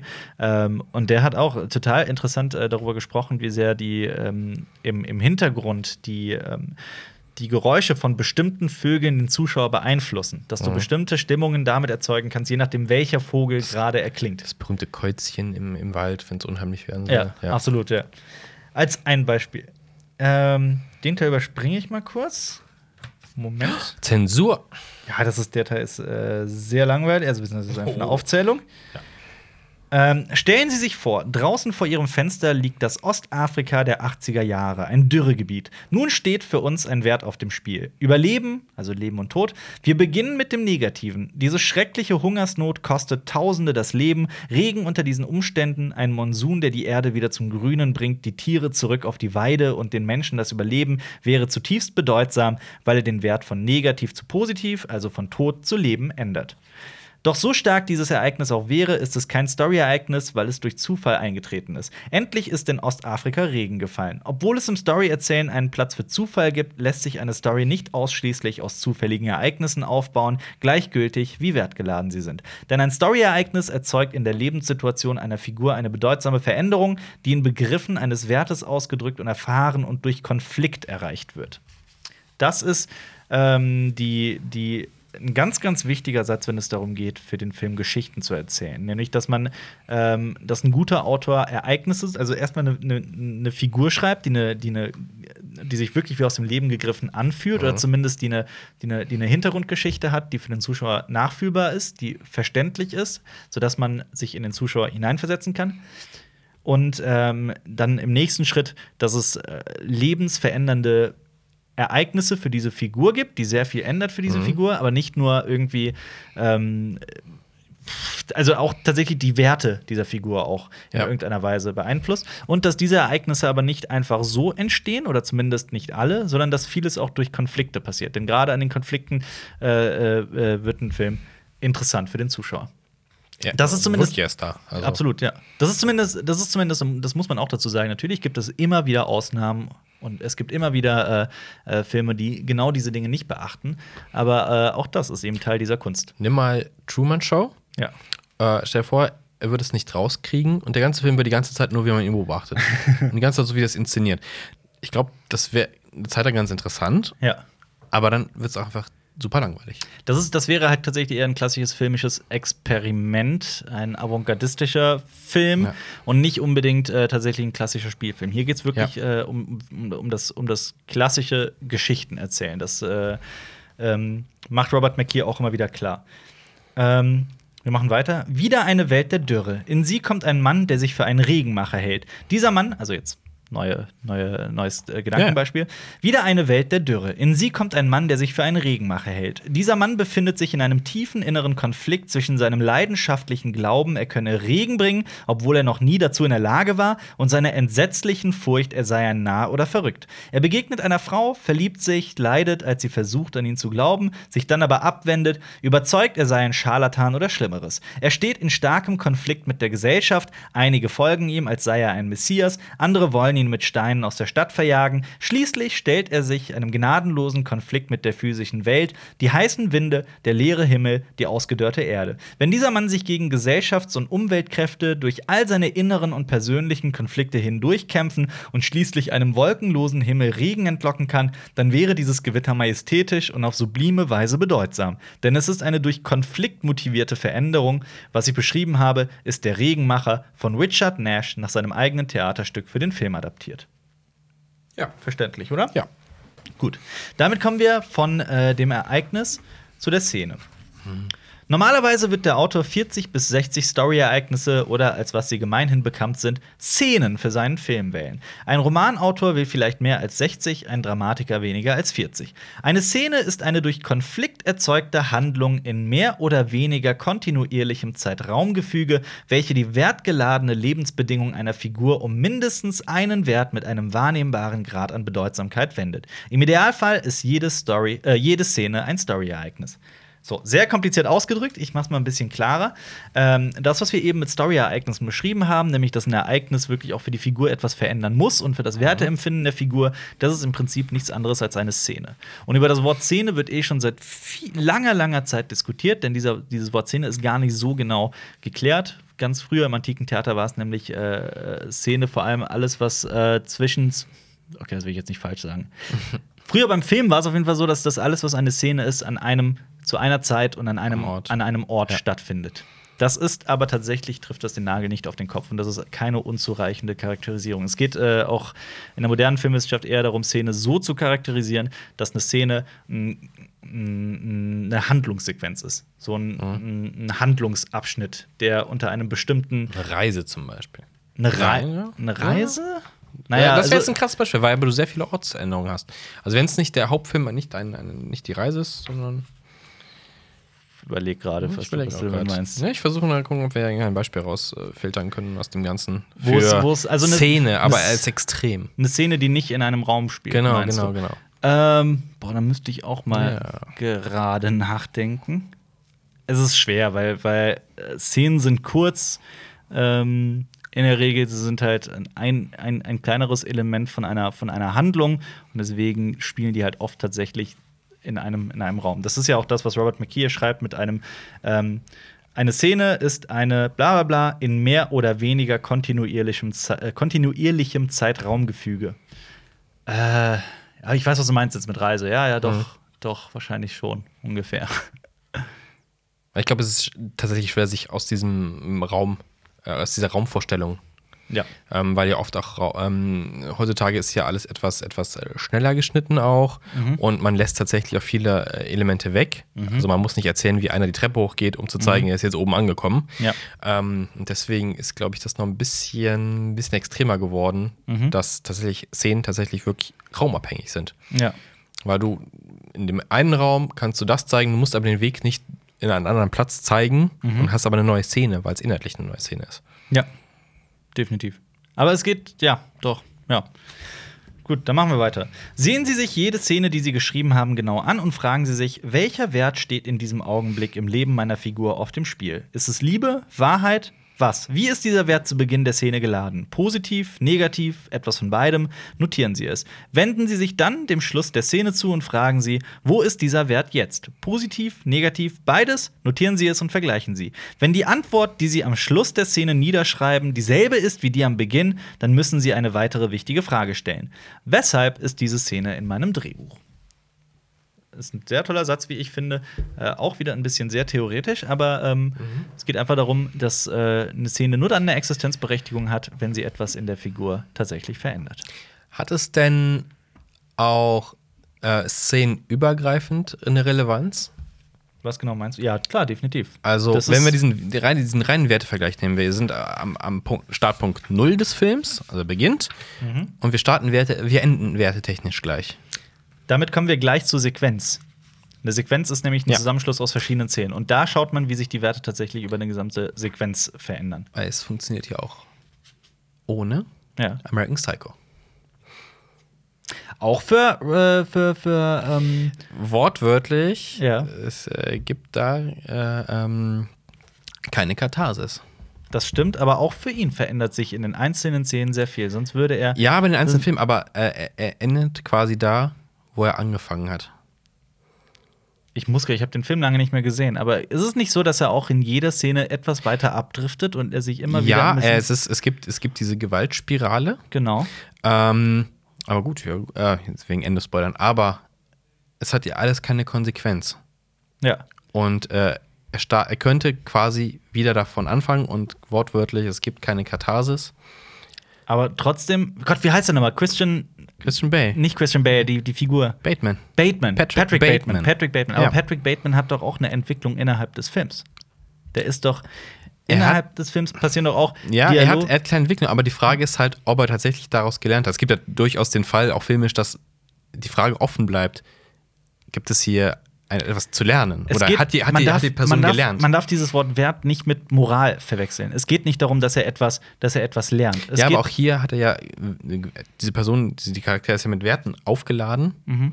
ähm, die aber einfach kontinuierlich fortführt. Und Mhm. die, die stehen, die stehen auf, der, auf, der, auf, dem, auf dem Höhepunkt, auf dem Klimax, stehen Ja. die äh, quasi, sind die, sind die in Gefahr. Mhm. Aber dann kippt es halt wieder. Das heißt, durchgehend. Aber- Deswegen die Frage, ob es übergreifend sein muss. In dieser, in dieser einen Szene ist es so. Oder in mehreren Szenen. Mhm. Ja. Aber am Ende sind wir wieder am Anfang. Am Ende ja, aber auch das, das, das Ende von American Psycho, das ist ja genau das Besondere, dass es sich von Eben, vielen eben. verschiedenen Regeln, Regeln abwendet. Aber genau das macht dieses Ende ja auch so wahnsinnig Eben, deswegen meine ich ja, ist, Aber- ne, um das mal aufzugreifen, es geht halt auch so. Man Ja. muss es halt aber trotzdem erzählen können. Definitiv. Aber auch innerhalb von, von American Psycho gibt es in den Szenen bei, bei äh, Bateman Entwicklungen. Sonst und- würde es nicht funktionieren. Sonst er würde ja es eben nicht diese funktionieren. eine absolut. Mitleidsszene Genau, zum Beispiel. ähm, und sowas. Ja, natürlich, Ja. klar. Aber es, es geht, man darf das halt, dieses Wort Werte auch nicht mit Moral verwechseln. Es geht nicht darum, dass eine Figur zum Guten findet oder sonst was oder zum Bösen. Nein, es Eine geht eigene darum, dass sich, Moralwerte. ja, es geht, es, Es, gibt, gibt, es gibt gesellschaftliche Moral und es gibt eine eigene Moral. es und geht Moral aber halt nicht um das Wort Moral. Das ja, aber das, nein, aber, das das, ja, eine- aber du nimmst es vielleicht auch jetzt zu philosophisch, das Wort Moral. Moral ist das, was sich ergeben hat, was gut ist. Und wenn das für dich privat, nein, ja, gut, so, Ja. wenn ich das mache, ist das gut. Also nicht nur von wegen, nein, das ist nicht positiv, sondern wegen, du kannst Ja, auch sagen, wenn ich irgendwen zusammenschlage, geht's mir gut. Also sage ich, es meine Aber- Moral, ich kann es tun. Aber auch das beschreibt Robert McKee nicht mit Werten. Da geht es nicht. Mit Werten meint er tatsächlich genau die, die, die ähm, diverse. Ich kann es auch einfach aufzählen. Zum Beispiel: Lebendig tot ist ein Storywert, ebenso wie Liebe, Hass, Freiheit, Sklaverei, Wahrheit, Lüge, Mut, Feigheit, Treue, Betrug, Weisheit, Dummheit, Stärke, Schwäche, Aufregung, Langeweile und so weiter. Ja, aber das sind ja diese assoziierten Dinge. Es Langeweile? Was? Was hat das mit Moral zu tun? Oder. oder äh, Nein, nein, Moral, nein, Moral, das ist ja das, was ich sagen wollte. Moral in dem Sinne für dich persönlich, was du als Erfahrung als gut bezeichnest. Ich meine nicht gut im Sinne von ähm, ein guter Mensch sein, sondern du sagst, ähm, ist es okay, dass ich sechs Stunden am Tag zocke? Ja, weil es mir Spaß macht. Es ist jetzt nicht, es ist ein weit gefasster Moralbegriff, aber Moral kommt das ja, also auch Ethik in der Gesellschaft, ist der Standard, das, was die Gesellschaft beschlossen hat, was gut ist. Deswegen gibt es eine Moral, das wir zum Beispiel sagen, wir richten niemanden hin. Das haben wir beschlossen, das ist so. Weil Ja. wir herausgefunden haben, es, wir nehmen es halt anders. Ja. Und das ist das, was gut ist. Und das kannst du halt auf die Einzelperson zurückführen, was halt nicht nur in, ich helfe alten Leuten über die Straße oder ich, ich stehe auf in der Bahn, wenn jemand reinkommt oder sowas. Also tatsächlich auch so persönliche moralische Werte. Ja. Du kannst sagen, meistens ist es halt mit, mit, ähm, mit, mit, mit, ich sag jetzt mal in Anführungsstrichen, Weltverbesserungsgedanken. So, ich Ja. esse kein Fleisch aus moralischen Gründen. Ja. Aber halt auch aus persönlich moralischen Gründen, weil das für dich auch besser ist, wahrscheinlich. Also Ja. kann man es auch so fassen. Deswegen, diese Moralwerte, die da gesprochen wird. Mhm. Ähm, ja, gut, Langeweile ist ein bisschen, ein bisschen, ein bisschen kompliziert auszudrücken, wie du machst. Langweilst dich halt, deine Langeweile ist in Gefahr. Mhm. Ja, gut, aber du halt vorher gesagt hast, ja, ich langweile mich ja gern oder so. Keine Ahnung. Langeweile ist echt ein blödes Beispiel. Ja, Aber es geht halt darum, für dich, was du denkst, das ist gut, ich mache das aus Erfahrung, weil es gut ist, für mich selber. Und wenn das auf dem Spiel steht, hast du einen Konflikt.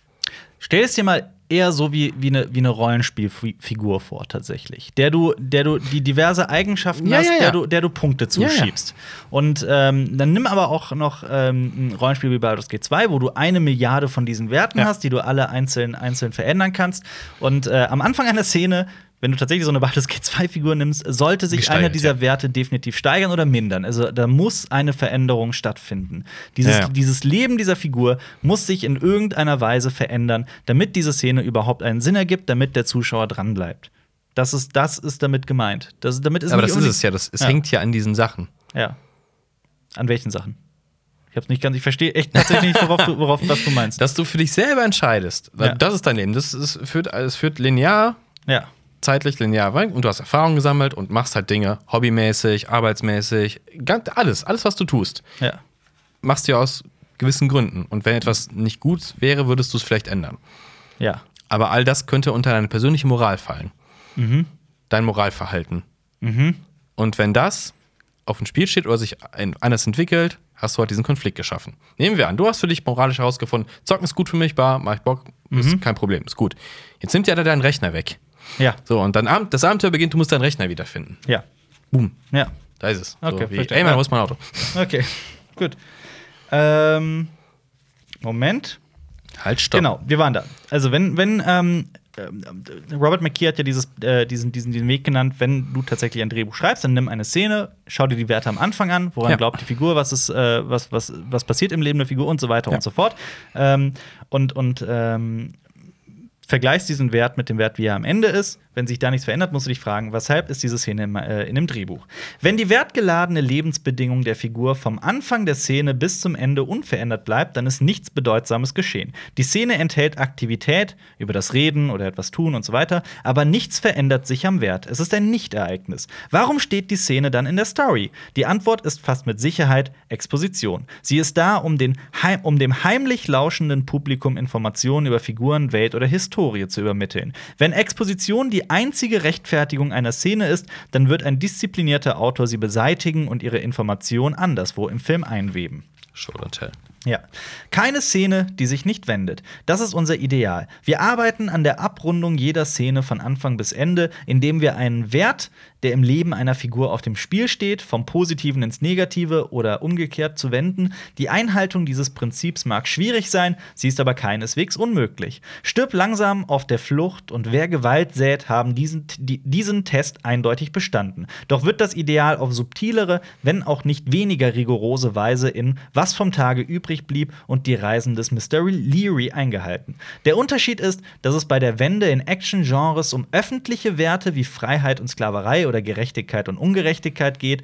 Im Erziehungsgenre geht es um innere Werte wie Selbsterkenntnis, Selbsttäuschung oder Leben als bedeutungsvoll oder bedeutungslos. Ungeachtet des Genres ist das Prinzip universal. Wenn eine Szene kein wahres Ereignis ist, dann streichen wir sie. Zum Beispiel: Chris und Andy lieben sich und leben zusammen. Sie wachen eines Morgens auf und fangen an, sich zu zanken. Ihre Auseinandersetzung steigert sich in der Küche, während sie in Eile Frühstück machen. In der Garage wird der Streit hässlicher, als sie in ihren Wagen steigen, um gemeinsam zur Arbeit zu fahren. Auf der Straße schließlich steigert sich der verbale Krieg zu handgreiflicher Gewalt. Andy bringt den Wagen mit quietschenden Reifen am Straßenrand zum Stehen, springt hinaus und beendet ihre Beziehung. Diese Serie von Handlungen und Schauplätzen erschafft eine Szene. Sie führt das Paar vom Positiven, verliebt und zusammen, zum Negativen, hasserfüllt und auseinander.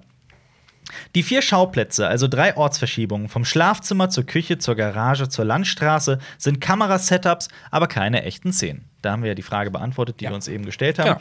Obwohl sie das Verhalten intensivieren und den kritischen Moment glaubwürdig machen, verändern sie doch nicht die Werte, um die es geht. Während sich der Streit durch den Morgen hinzieht, ist das Paar immer noch zusammen und vermutlich verliebt. Doch als die Handlung ihren Wendepunkt erreicht, eine zuschlagende Autotür und Andys Erklärung, es ist aus, kehrt sich das Leben für die Liebenden um. Aktivität wandelt sich zu Action und der Sketch wird zu einer vollständigen Szene, genauer gesagt einem Story-Ereignis. Ist äh, Weil man die, oder? die metaphorische Ebene nicht außer Acht lassen darf, wie man das bildlich erzählt, Ja. kann natürlich dieses Distanzieren vom Heimischen hin, weg zur Landstraße, natürlich auch eine weitere Erzählebene sein. Absolut. Aber es geht ja darum, dass Ja, natürlich. Das war natürlich ein Beispiel. Garage, Küche Genau. und so weiter sind keine einzelnen Szenen, weil die Genau. tatsächlich keine, Ja, genau, keine das- genau übergeordnete Handlungsstruktur Genau, da waren wir. Ja. Genau. Im Allgemeinen besteht der Test, ob eine Reihe von Aktivitäten eine echte Szene ist, in folgendem. Hätte sie durchgehend geschrieben werden können in einer Einheit von Zeit und Ort? In diesem Fall ist die Antwort ja. Ihr Streit hätte im Schlafzimmer angefangen, Äh, ihr, Stra nochmal. ihr Streit hätte im Schlafzimmer anfangen, sich im Schlafzimmer steigern und die Beziehung hätte im Schlafzimmer enden können. Zahllose Beziehungen haben in Schlafzimmern geendet. Oder in der Küche. Oder in der Garage. oder nicht auf der Landstraße, sondern im Büroaufzug. Ein Dramatiker würde die Szene wohl durchgehend schreiben, weil die Inszenierungsbeschränkungen des Theaters uns häufig zwingen, die Einheit von Zeit und Ort einzuhalten. Der Roman- oder Drehbuchautor kann sich durch die Szene bewegen und sie aus jeder Menge von Gründen in Zeit und Raum zerlegen, um zukünftige Schauplätze vorzunehmen fortzuführen, Chris Geschmack in puncto Möbel, Andys Fahrgewohnheiten und so weiter und so fort. Diese Szene könnte sich sogar mit einer anderen Szene überschneiden, die vielleicht ein anderes Paar einbezieht. Die Variationsmöglichkeiten sind endlos, doch in allen Fällen ist dies ein einzelnes Story-Ereignis. Die Szene, sie heißt Liebende trennen sich. Ja. Ist auch verständlich. Ist oder? verständlich. Genau. Damit kommen wir zu dem nächsten Teil einer Handlung, dem Beat, einem Handlungsschritt. Das kleinste Strukturelement innerhalb der Szene ist der sogenannte Beat. Nicht zu verwechseln mit Ach so, okay, das ist egal. Äh, die, das kleinste Strukturelement innerhalb der Szene ist der Beat. Ein Beat ist ein Austausch von Verhaltensweisen als Aktion und Reaktion. Schritt für Schritt gestalten diese wechselnden Verhaltensweisen die Wände einer Szene. Betrachten wir die Szene, Liebende trennen sich genauer. Als der Wecker klingelt, neckt Chris Andy und er reagiert entsprechend. Beim Anziehen wandelt sich die Neckerei in Sarkasmus und sie werfen sich gegenseitig Beleidigungen an den Kopf. Nun in der Kü Küche droht Chris Andy, wenn ich dich verlassen würde, Baby, dann würde es dir so elend gehen gehen, aber er lässt es drauf ankommen. Das Elend hätte ich liebend gern. In der Garage bittet Chris, die fürchtet, ihn zu verlieren, Andy bei ihr zu bleiben. Aber er lacht und spottet über ihre Bitte. Schließlich im dahinrasenden Wagen ballt Chris die Faust und versetzt Andy einen Schlag. Ein Kampf, ein Quietschen von Bremsen. Andy springt mit blutiger Nase hinaus, schlägt die Tür zu und brüllt. Es ist aus und lässt sie fassungslos zurück.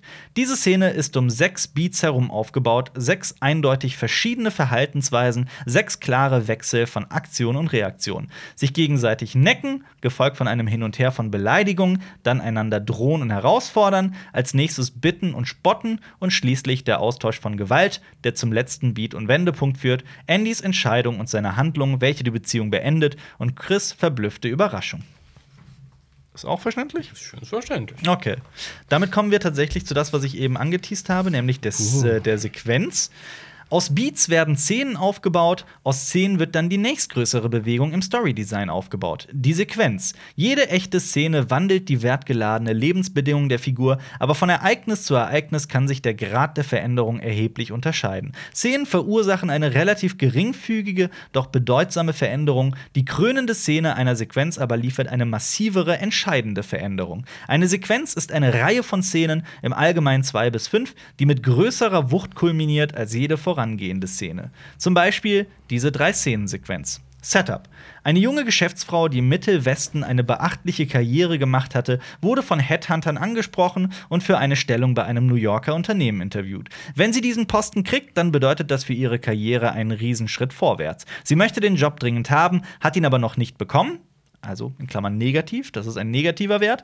Sie ist eine von sechs Bewerbern in der Endrunde. Den Unternehmensleitern ist klar, dass diese Stellung eine entscheidende öffentliche Dimension hat, also möchten sie sehen, wie sich diese Bewerber in einem informellen Rahmen bewegen, bevor sie ihre endgültige Entscheidung treffen. Sie laden alle sechs zu einer Party auf Manhattans Eastside ein.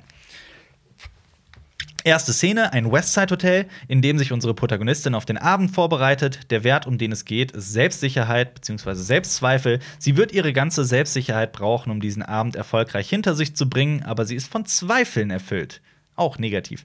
Angst schnürt ihr den Magen zusammen, während sie im Zimmer auf und ab geht und sich sagt, was für eine Närrin sie war, in den Osten zu kommen. Diese New Yorker werden sie bei lebendigem Leibe auffressen. Sie schleudert Kleider aus ihrem Koffer, probiert dies an, probiert das an, aber jede Aufmachung sieht schlimmer aus als die vorige. Ihre Haare sind ein nicht zu bändigendes, krauses Chaos. Während sie mit Kleidern und Haar kämpft, beschließt sie, die, Sachen sausen, die Sache sausen zu lassen und sich die Demütigung zu ersparen. Plötzlich klingelt das Telefon. Es ist ihre Mutter, die anruft, um ihre guten Wünsche mit geschickt manipulierenden Schuldgefühlen über Einsamkeit und ihre Angst vor dem Verlassenwerden zu spicken. Barbara hängt auf mit der Erkenntnis, dass sich die Piranhas von Manhattan nicht messen können mit dem großen weißen Hai zu Hause. Sie braucht diesen Job. Dann überrascht sie sich selbst mit einer Kombination von Kleidung und Accessoires, die sie nie zuvor ausprobiert hat. Ihr Haar ordnet sich magisch zu einer Frisur, sie baut sich vor dem Spiegel auf und sieht großartig aus, die Augen glänzen und sie strahlt vor Zuversicht. Da passiert natürlich ein Wertewechsel von negativ zu positiv, von Selbstzweifeln hin zu Selbstsicherheit. Ja. Durch einen äh, Anruf. Zweite Szene unter der Hotelmarkise: Donner, Blitz, strömender Regen. Da Barbara aus Terre Haute, ist das ein Wort, das ich nicht kenne? Was? Sag mal. Aus, aus Terre Haute. Was ist das? Aus, aus Terre Haute? Terrot. Terre Haute. Was heißt das? Rot? Was heißt das? Ich weiß es nicht. Das hört sich an wie. Äh, Ich lese weiter vor. Donner, Blitz, strömender Regen, da Barbara bla bla bla aus Terre Haute kommt, wusste sie nicht, dass sie dem Portier bei ihrer Anmeldung 5 Dollar Trinkgeld hätte geben sollen. Also wird er nicht um alles in der Welt in das Gewitter hinausgehen und ein Taxi suchen. Außerdem gibt es keine Taxis, wenn es in New York regnet. Also studiert sie ihre Touristenkarte und überlegt, was sie tun soll. Ihr wird klar, dass wenn sie versucht, von den West 80s zur Central Park West hinüber zu laufen, dann den ganzen Weg die Central Park West hinunter zur 59th Street, die Central Park South entlang zur Park Avenue und hinauf in die East 80s, sie niemals rechtzeitig zur Party kommen wird. Also beschließt sie, das zu tun, wovor immer gewarnt wird und was man nie im Leben tun sollte: nachts durch den Central Park zu laufen. Diese Szene erhält einen neuen Wert, nämlich Leben und Tod. Gefahr. Was denn? Terhorti? Terror. Genau, keine Ahnung, es steht nicht, wie es ausgesprochen wird. Es ist eine Stadt äh, in äh, Indiana Ah, okay. und hat äh, 60.000 Einwohner. Also ich glaube, es ist nicht so Es schlimm, geht- wenn es man es noch nicht gehört hat. Okay, es geht darum, dass sie halt aus einer Kleinstadt kommt Ja, ja, und beim genau. nicht weiß, wie man sich in New York richtig verhält. Also, äh, äh, Barbara beschließt, durch den Central Park zu laufen, und zwar nachts. Oh. Gefährlich. Um zu diesem Job zu kommen, äh, sie wollte ja alles hinschmeißen, hat aber Ja. Sich dann umentschieden durch den Anruf der Mutter.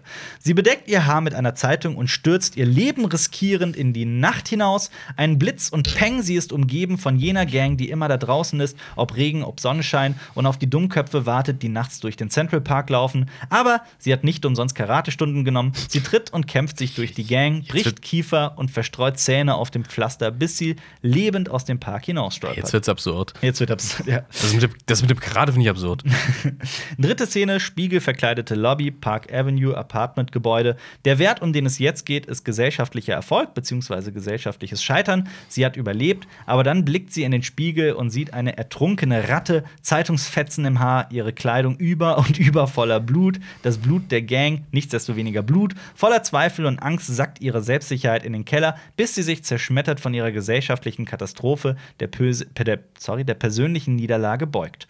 Taxis mit den anderen Bewerbern fahren vor, alle haben einen Wagen gefunden, alle steigen aus, ganz New Yorker schick. Sie haben Mitleid mit der armen Verliererin aus dem Mittelwesten und geleiten sie in den Aufzug. Im Penthouse trocknen sie ihr das Haar mit einem Handtuch und finden für sie ein paar zusammengewürfelte Kleidungsstücke. Und gerade weil sie so aussieht, steht sie den ganzen Abend über im Rampenlicht. Da sie weiß, dass sie ohnehin verloren hat, entspannt sie sich zu ihrem natürlichen Selbst und von tief innen kommt ein kommt eine Oh, ich weiß nicht, wie man dieses Wort ausspricht. Ich lese das immer. Hm?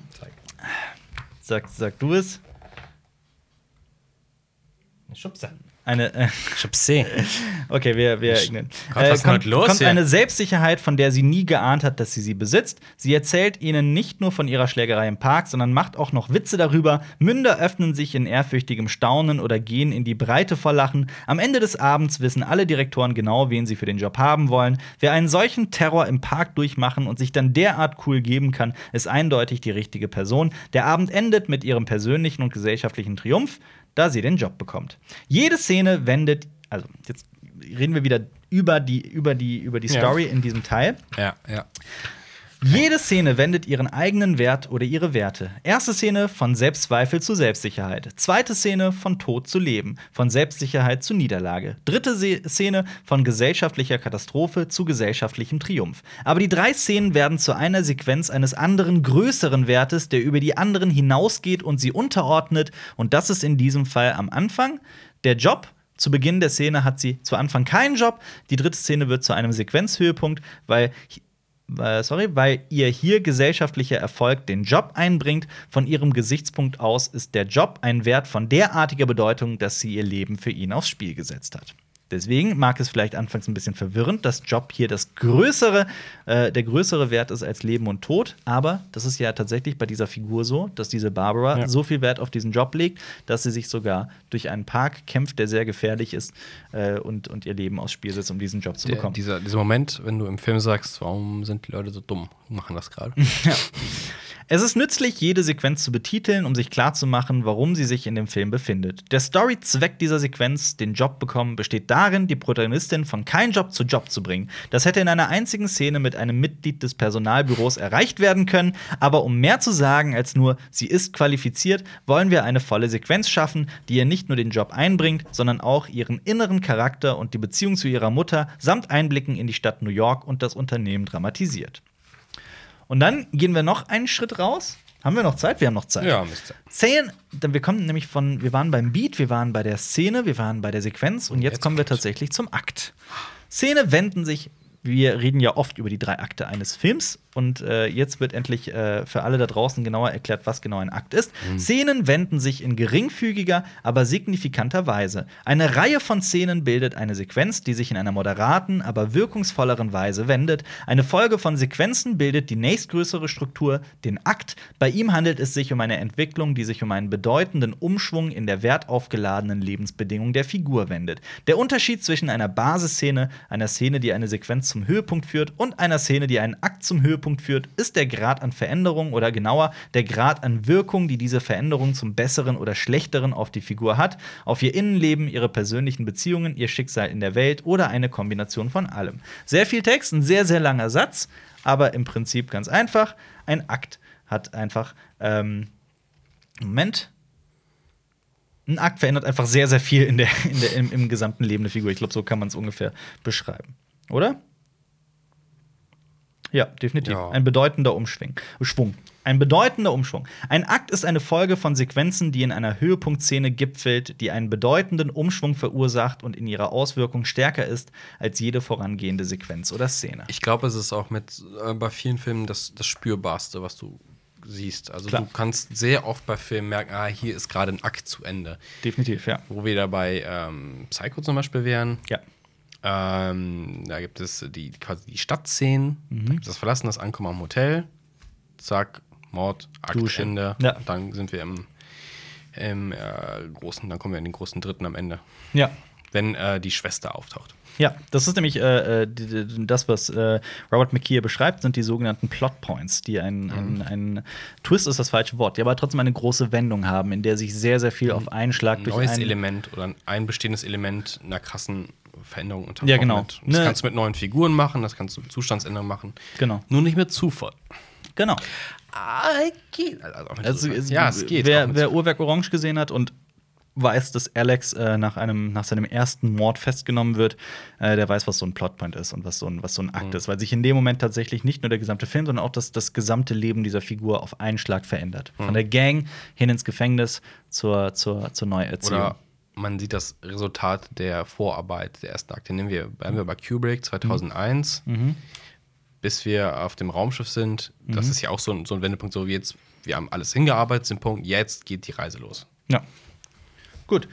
Ähm, damit kommen wir zur Story. Eine Reihe von Akten bildet die größte Struktur von allen, die Story. Eine Story ist schlichtweg ein einziges großes Hauptereignis. Wenn Sie die wertgeladene Lebenssituation der Figur am Anfang der Story betrachten und sie dann mit der Wertladung am Ende der Story vergleichen, dann sollten Sie den Bogen des Films sehen, den großen Wandlungsschwung, der das Leben von einer Bedingung am Beginn zu einer veränderten Bedingung am Ende führt. Diese Schlussbedingung, diese Endveränderung muss absolut und irreversibel sein. Das, ist, das beschreibt perfekt, warum das, warum, äh, oh, sie hat alles nur geträumt, das schlechteste Ende für eine Geschichte ist, die es nur Ja. gibt. Ähm, eine von einer Szene verursachte Veränderung kann rückgängig gemacht werden. Die Liebenden im vorangegangenen Sketch könnten wieder zusammenkommen. Täglich verlieben sich Leute, entlieben sich und verlieben sich dann wieder. Eine Sequenz kann umgekehrt werden. Die Geschäftsfrau aus dem Mittelwesten bekommt den Job, nur um zu entdecken, dass sie einem Boss unterstellt ist, den sie hasst, sodass sie sich wünscht, wieder in Terre Haute zu sein, wie auch immer man diese Stadt ausspricht. Diese Stadt in Indiana. Ja. Terry Horty? Terreo? Ein Akthöhepunkt kann umgekehrt werden. Eine Figur könnte sterben, wie auf dem Höhepunkt des zweiten Aktes von E.T., der Außerirdische, und dann ins Leben zurückkehren. Warum nicht? In einer modernen Klinik ist das Wiederbeleben von Toten gang und gäbe. Also erschafft der Autor Szene für, Sequen Szene für Sequenz für Akt geringfügige, moderate und bedeutende Veränderungen, doch jede dieser Veränderungen kann rückgängig gemacht werden. Dies gilt jedoch nicht für den Höhepunkt des letzten Akts. Der Story-Höhepunkt. Ja. Avengers. Ja. Als Beispiel. Ja. Story-Höhepunkt. Eine Story ist eine Reihe von Akten, die sich zu einem Höhepunkt im letzten Akt oder Story-Höhepunkt aufbauen, der eine absolute und irreversible Veränderung mit sich bringt. Wenn sie erreichen, dass das kleinste Element seine Arbeit tut, wird der tiefe Zweck des Erzählens erfüllt sein. Lassen Sie jeden Dialogsatz oder jede Zeile szenische Beschreibung entweder Verhalten und Handlung wenden oder die Bedingungen. Nochmal, sorry, ich bin gerade ein bisschen selber ein bisschen raus. Wenn Sie erreichen, dass das kleinste Element seine Arbeit tut, wird der tiefe Zweck des Erzählens erfüllt sein. Lassen Sie jeden Dialogsatz oder jede Zeile szenische Beschreibung entweder Verhalten und Handlung wenden oder die Bedingungen für Veränderung schaffen. Lassen Sie Ihre Beats Szenen bilden, die Szenen Sequenzen, die Sequenzen Akte und die Akte die Story bis zu ihrem Höhepunkt. Die Szenen, die das Leben der Terrahaute-Protagonistin von Selbstzweifel zu Selbstsicherheit, von Gefahr zu Überleben, von gesellschaftlicher Katastrophe zu gesellschaftlichem Erfolg wenden, fügen sich zu einer Sequenz zusammen, die sie auf dem Höhepunkt des ersten Aktes von kein Job zu Job führen. Um den Erzählbogen zu einem Story-Höhepunkt zu führen, setzt vielleicht diese Eröffnungssequenz eine Reihe von Sequenzen in Gang, die sie von kein Job zu Firmenpräsidentin am Höhepunkt des ersten Akts bringt. Dieser Höhepunkt des ersten Akts bereitet einen zweiten Akt vor, in dem blutige Firmenkriege zu ihrem Verrat durch Freunde und Kollegen führen. Auf dem Höhepunkt des zweiten Akts wird sie vom Aufsichtsrat gefeuert und steht draußen auf der Straße. Dieser bedeutende Umschwung schickt sie zu einer Konkurrenzfirma, wo sie, bewaffnet mit Geschäftsgeheimnissen, die sie in ihrer Zeit als Vorsitzende herausgefunden hat, rasch wieder an die Spitze gelangt, sodass sie genussvoll ihre früheren Arbeitgeber vernichten kann. Ist das nicht illegal? Das ist quasi sehr viel, das erinnert mich sehr, sehr stark an äh, Wall Street. Ja. Sehr, sehr, sehr stark. Diese Akte führen sie in weitem Bogen von der hart arbeitenden, optimistischen und ehrlichen jungen Geschäftsfrau, mit der der Film beginnt, zur rücksichtslosen, zynischen, skrupellosen und korrupten Veteranin von Firmenkriegen, mit der der Film endet. Eine absolute, irreversible Veränderung. Und das klingt meiner Meinung nach doch sehr interessant. Jetzt kommen wir theoretisch zum theoretisch zum äh, Story-Dreieck, aber das lassen wir jetzt mal aus. Oh. Denn wir sind tatsächlich, ähm, wir haben sehr viel gelernt, Ja. hoffe ich. Man muss auch dazu sagen, Robert McKee ist ein extremer ähm, Methodiker, der, der sehr analytisch und sehr, sehr, sehr, sehr, sehr stringent und ähm, wirklich mit der Lupe in, in Stories hineingeht und sich das alles sehr krass ausklamüsert. Aber- Muss man nicht. Es ist eine Herangehensweise. Und bei all dem theoretischen Wissen, Ja. du kannst das wissen und kannst trotzdem, wenn du die Idee nicht hast für irgendeinen Stoff, dann Absolut. bringt dir der ganze Spaß auch nichts. Also man kann, ich glaube, dass, ich weiß nicht, ob das vielen Leuten passiert, aber wenn du so ein Buch kaufst, also nicht nur das, sondern auch andere, und du denkst einfach so, blätterst durch, so, wann kommt jetzt hier die Schritt-für-Schritt-Anleitung, wie ich denn jetzt das loslege? Wie mache ich das so? Und das, das findest du in keinem dieser Bücher, glaube ich. Und Darum- das, darum darum auch geht, Darum ja. geht es nämlich auch nicht. Und Absolut, äh, das ja. soll, dem sollte man sich auch bewusst sein. Auch das ja, jedes Mal, wenn man sich mit, mit so einem Buch auseinandersetzt, muss man einfach wissen, dass es, äh, dass es, dass es Basis, nicht Basis, das ist das falsche Wort, aber, aber es ist äh, handwerkliches Wissen, aber handwerkliches Wissen, das nicht ähm, dir gleich ermöglicht, einen großartigen Film zu schreiben. Nur mal als Beispiel, ähm, ich bin ja der Heimwerker-King. Ja. Ähm, du kannst zwar lernen, wie man, wie man einen, einen, wie man einen, einen Zaun. Akkuschrauber benutzt und wie man Schrauben richtig reindreht und so weiter und so fort. Du kannst das komplett Handwerkliche eines Schreiners lernen. Das heißt aber nicht, dass du jetzt hingehen kannst und sofort wunderbare Möbel herstellen kannst. Das steht Typ. einfach, das steht einfach in keinem Zusammenhang. Aber wenn du wunderbare Möbel gestalten möchtest, zusammenzimmern möchtest Mhm. und da wunderbare Ideen hast, wie das aussehen könnte, dann brauchst du, oder du brauchst nicht, aber es wird auf jeden Fall besser, wenn du dieses handwerkliche Wissen hast, wie man eine Schraube richtig reindreht. Als Beispiel. Und wenn du einen Schraubenzieher hast. Und wenn du einen Schraubenzieher hast, Und absolut. nicht nur ein Stöckchen. Ganz genau. Genau. Ganz genau. Genau, die Idee braucht ein Werkzeug und das Ja. gibt es nicht nur im Sinne von Kamera und, und Tonaufnahmegerät und Licht, Ja. sondern halt auch äh, im, in, im Kopf. Ja, absolut, absolut. Mit Storymustern und so weiter und so Genau. fort. Das ist halt genau das, was Robert McKee auch meint mit ähm, die, die, die einzelnen Instrumente lernen eines, eines Orchesters. Erst dann kannst du die irgendwie in Zusammenhang Ja. bringen und einen schönen Klang Und erzeugen. ich meine, und wir reden ja über, über Sachen, wir reden ja über Geschichten erzählen und das ist ein Element, das gibt es ja seit es Sprache gibt. Ungefähr. Absolut, ja. Und seitdem, Schon länger. Also, ja, genau. Ja. Aber so in dem Sinne, ne? Ja, Leute ja, erzählen sich ja. Sachen weiter und sowas. Das ist mit das Älteste und das kulturell prägendste, was, was es gibt. Absolut. Und äh, ich würde jetzt einfach mal äh, sagen, dass Leute, die, äh, falls ihr mehr von Story wollt, falls euch das nicht zu theoretisch und zu abgefahren war, dann äh, schreibt es doch gerne mal in die Kommentare, ob wir das einfach noch mal machen sollen. Ähm, wenn das tatsächlich zu viel war, too much, ähm, dann, dann, dann schreibt uns das auch in die Kommentare. Ja. schreibt uns einfach, ob wir weitermachen sollen. Ich habe mir jetzt das Lesezeichen hier reingelegt. Dieses Buch äh, liegt hier eh rum. Ich habe das vor vielen Jahren einmal komplett durchgelesen, aber Jetzt liegt es gerade ehrlich gesagt nur rum. Äh, wir können gerne damit weitermachen. Ähm, ja, würden uns sehr über eure Meinung freuen. Abonniert auch unbedingt Cinema Strikes Back auf YouTube. Das hilft uns immens weiter. Und äh, macht die Glocke an, dann verpasst ihr keines der Videos. Gebt in diesem Podcast hier einen Daumen nach oben oder was auch immer, was man, wie man die Scheiße hier positiv bewerten Ja, kann. Macht das alles. Sagt euren Freunden weiter. Sagt es euren Freunden Und weiter. euren- empfehlt uns euren Müttern. Genau. Und ja. Schickt dir eine E-Mail und sagt, Mama, guck mal das Video, ist cool. ja. Macht es. Und dann, und dann legt ihr ihr einen Zeitungsartikel auf den Tisch. So wie, so wie sie das immer bei euch gemacht hat. So von wegen. Äh, Forscher haben herausgefunden, ein unordentliches Zimmer verkürzt das Leben um 17 Jahre. Das haben deine Eltern gemacht? Haben deine Eltern das nie gemacht? So ein, so ein nicht mit Zeitungsartikel hingelegt? Nee, nicht so. Und dann, und dann äh, könnt ihr sagen: Ja, Mama, du hast mich gut erzogen. Äh, hier, den Kanal gucke ich jetzt. Und das Genau. ist äh, Cinema Strikes Back, der Kanal eures Vertrauens. Genau. Zeigt es eurem Bewährungshelfer, dann weiß er, ihr seid auf dem richtigen auch Weg. für äh, Schwiegermütter. Also, wenn ihr in einer Beziehung seid und sagt, ah, die Eltern von meiner Freundin, äh, dann Ja. zeigt den Cinema Back und sagt, hey. Ja, und auch an, auch an alle anderen Schwiegermütter, ne? Wenn ihr, wenn ihr, wenn ihr Single seid, ne, dann ruft an. Ruft an, ja, genau. Und schreibt uns äh, eure Drehbücher unten rein, damit wir die verfilmen können und reich werden. Genau. Ruft uns an unter der Telefonnummer 555 Nase. Also. Bis zum nächsten Mal. Limon Auf Wiedersehen. Ciao. Okay, ciao. Das war ein Podcast von Funk.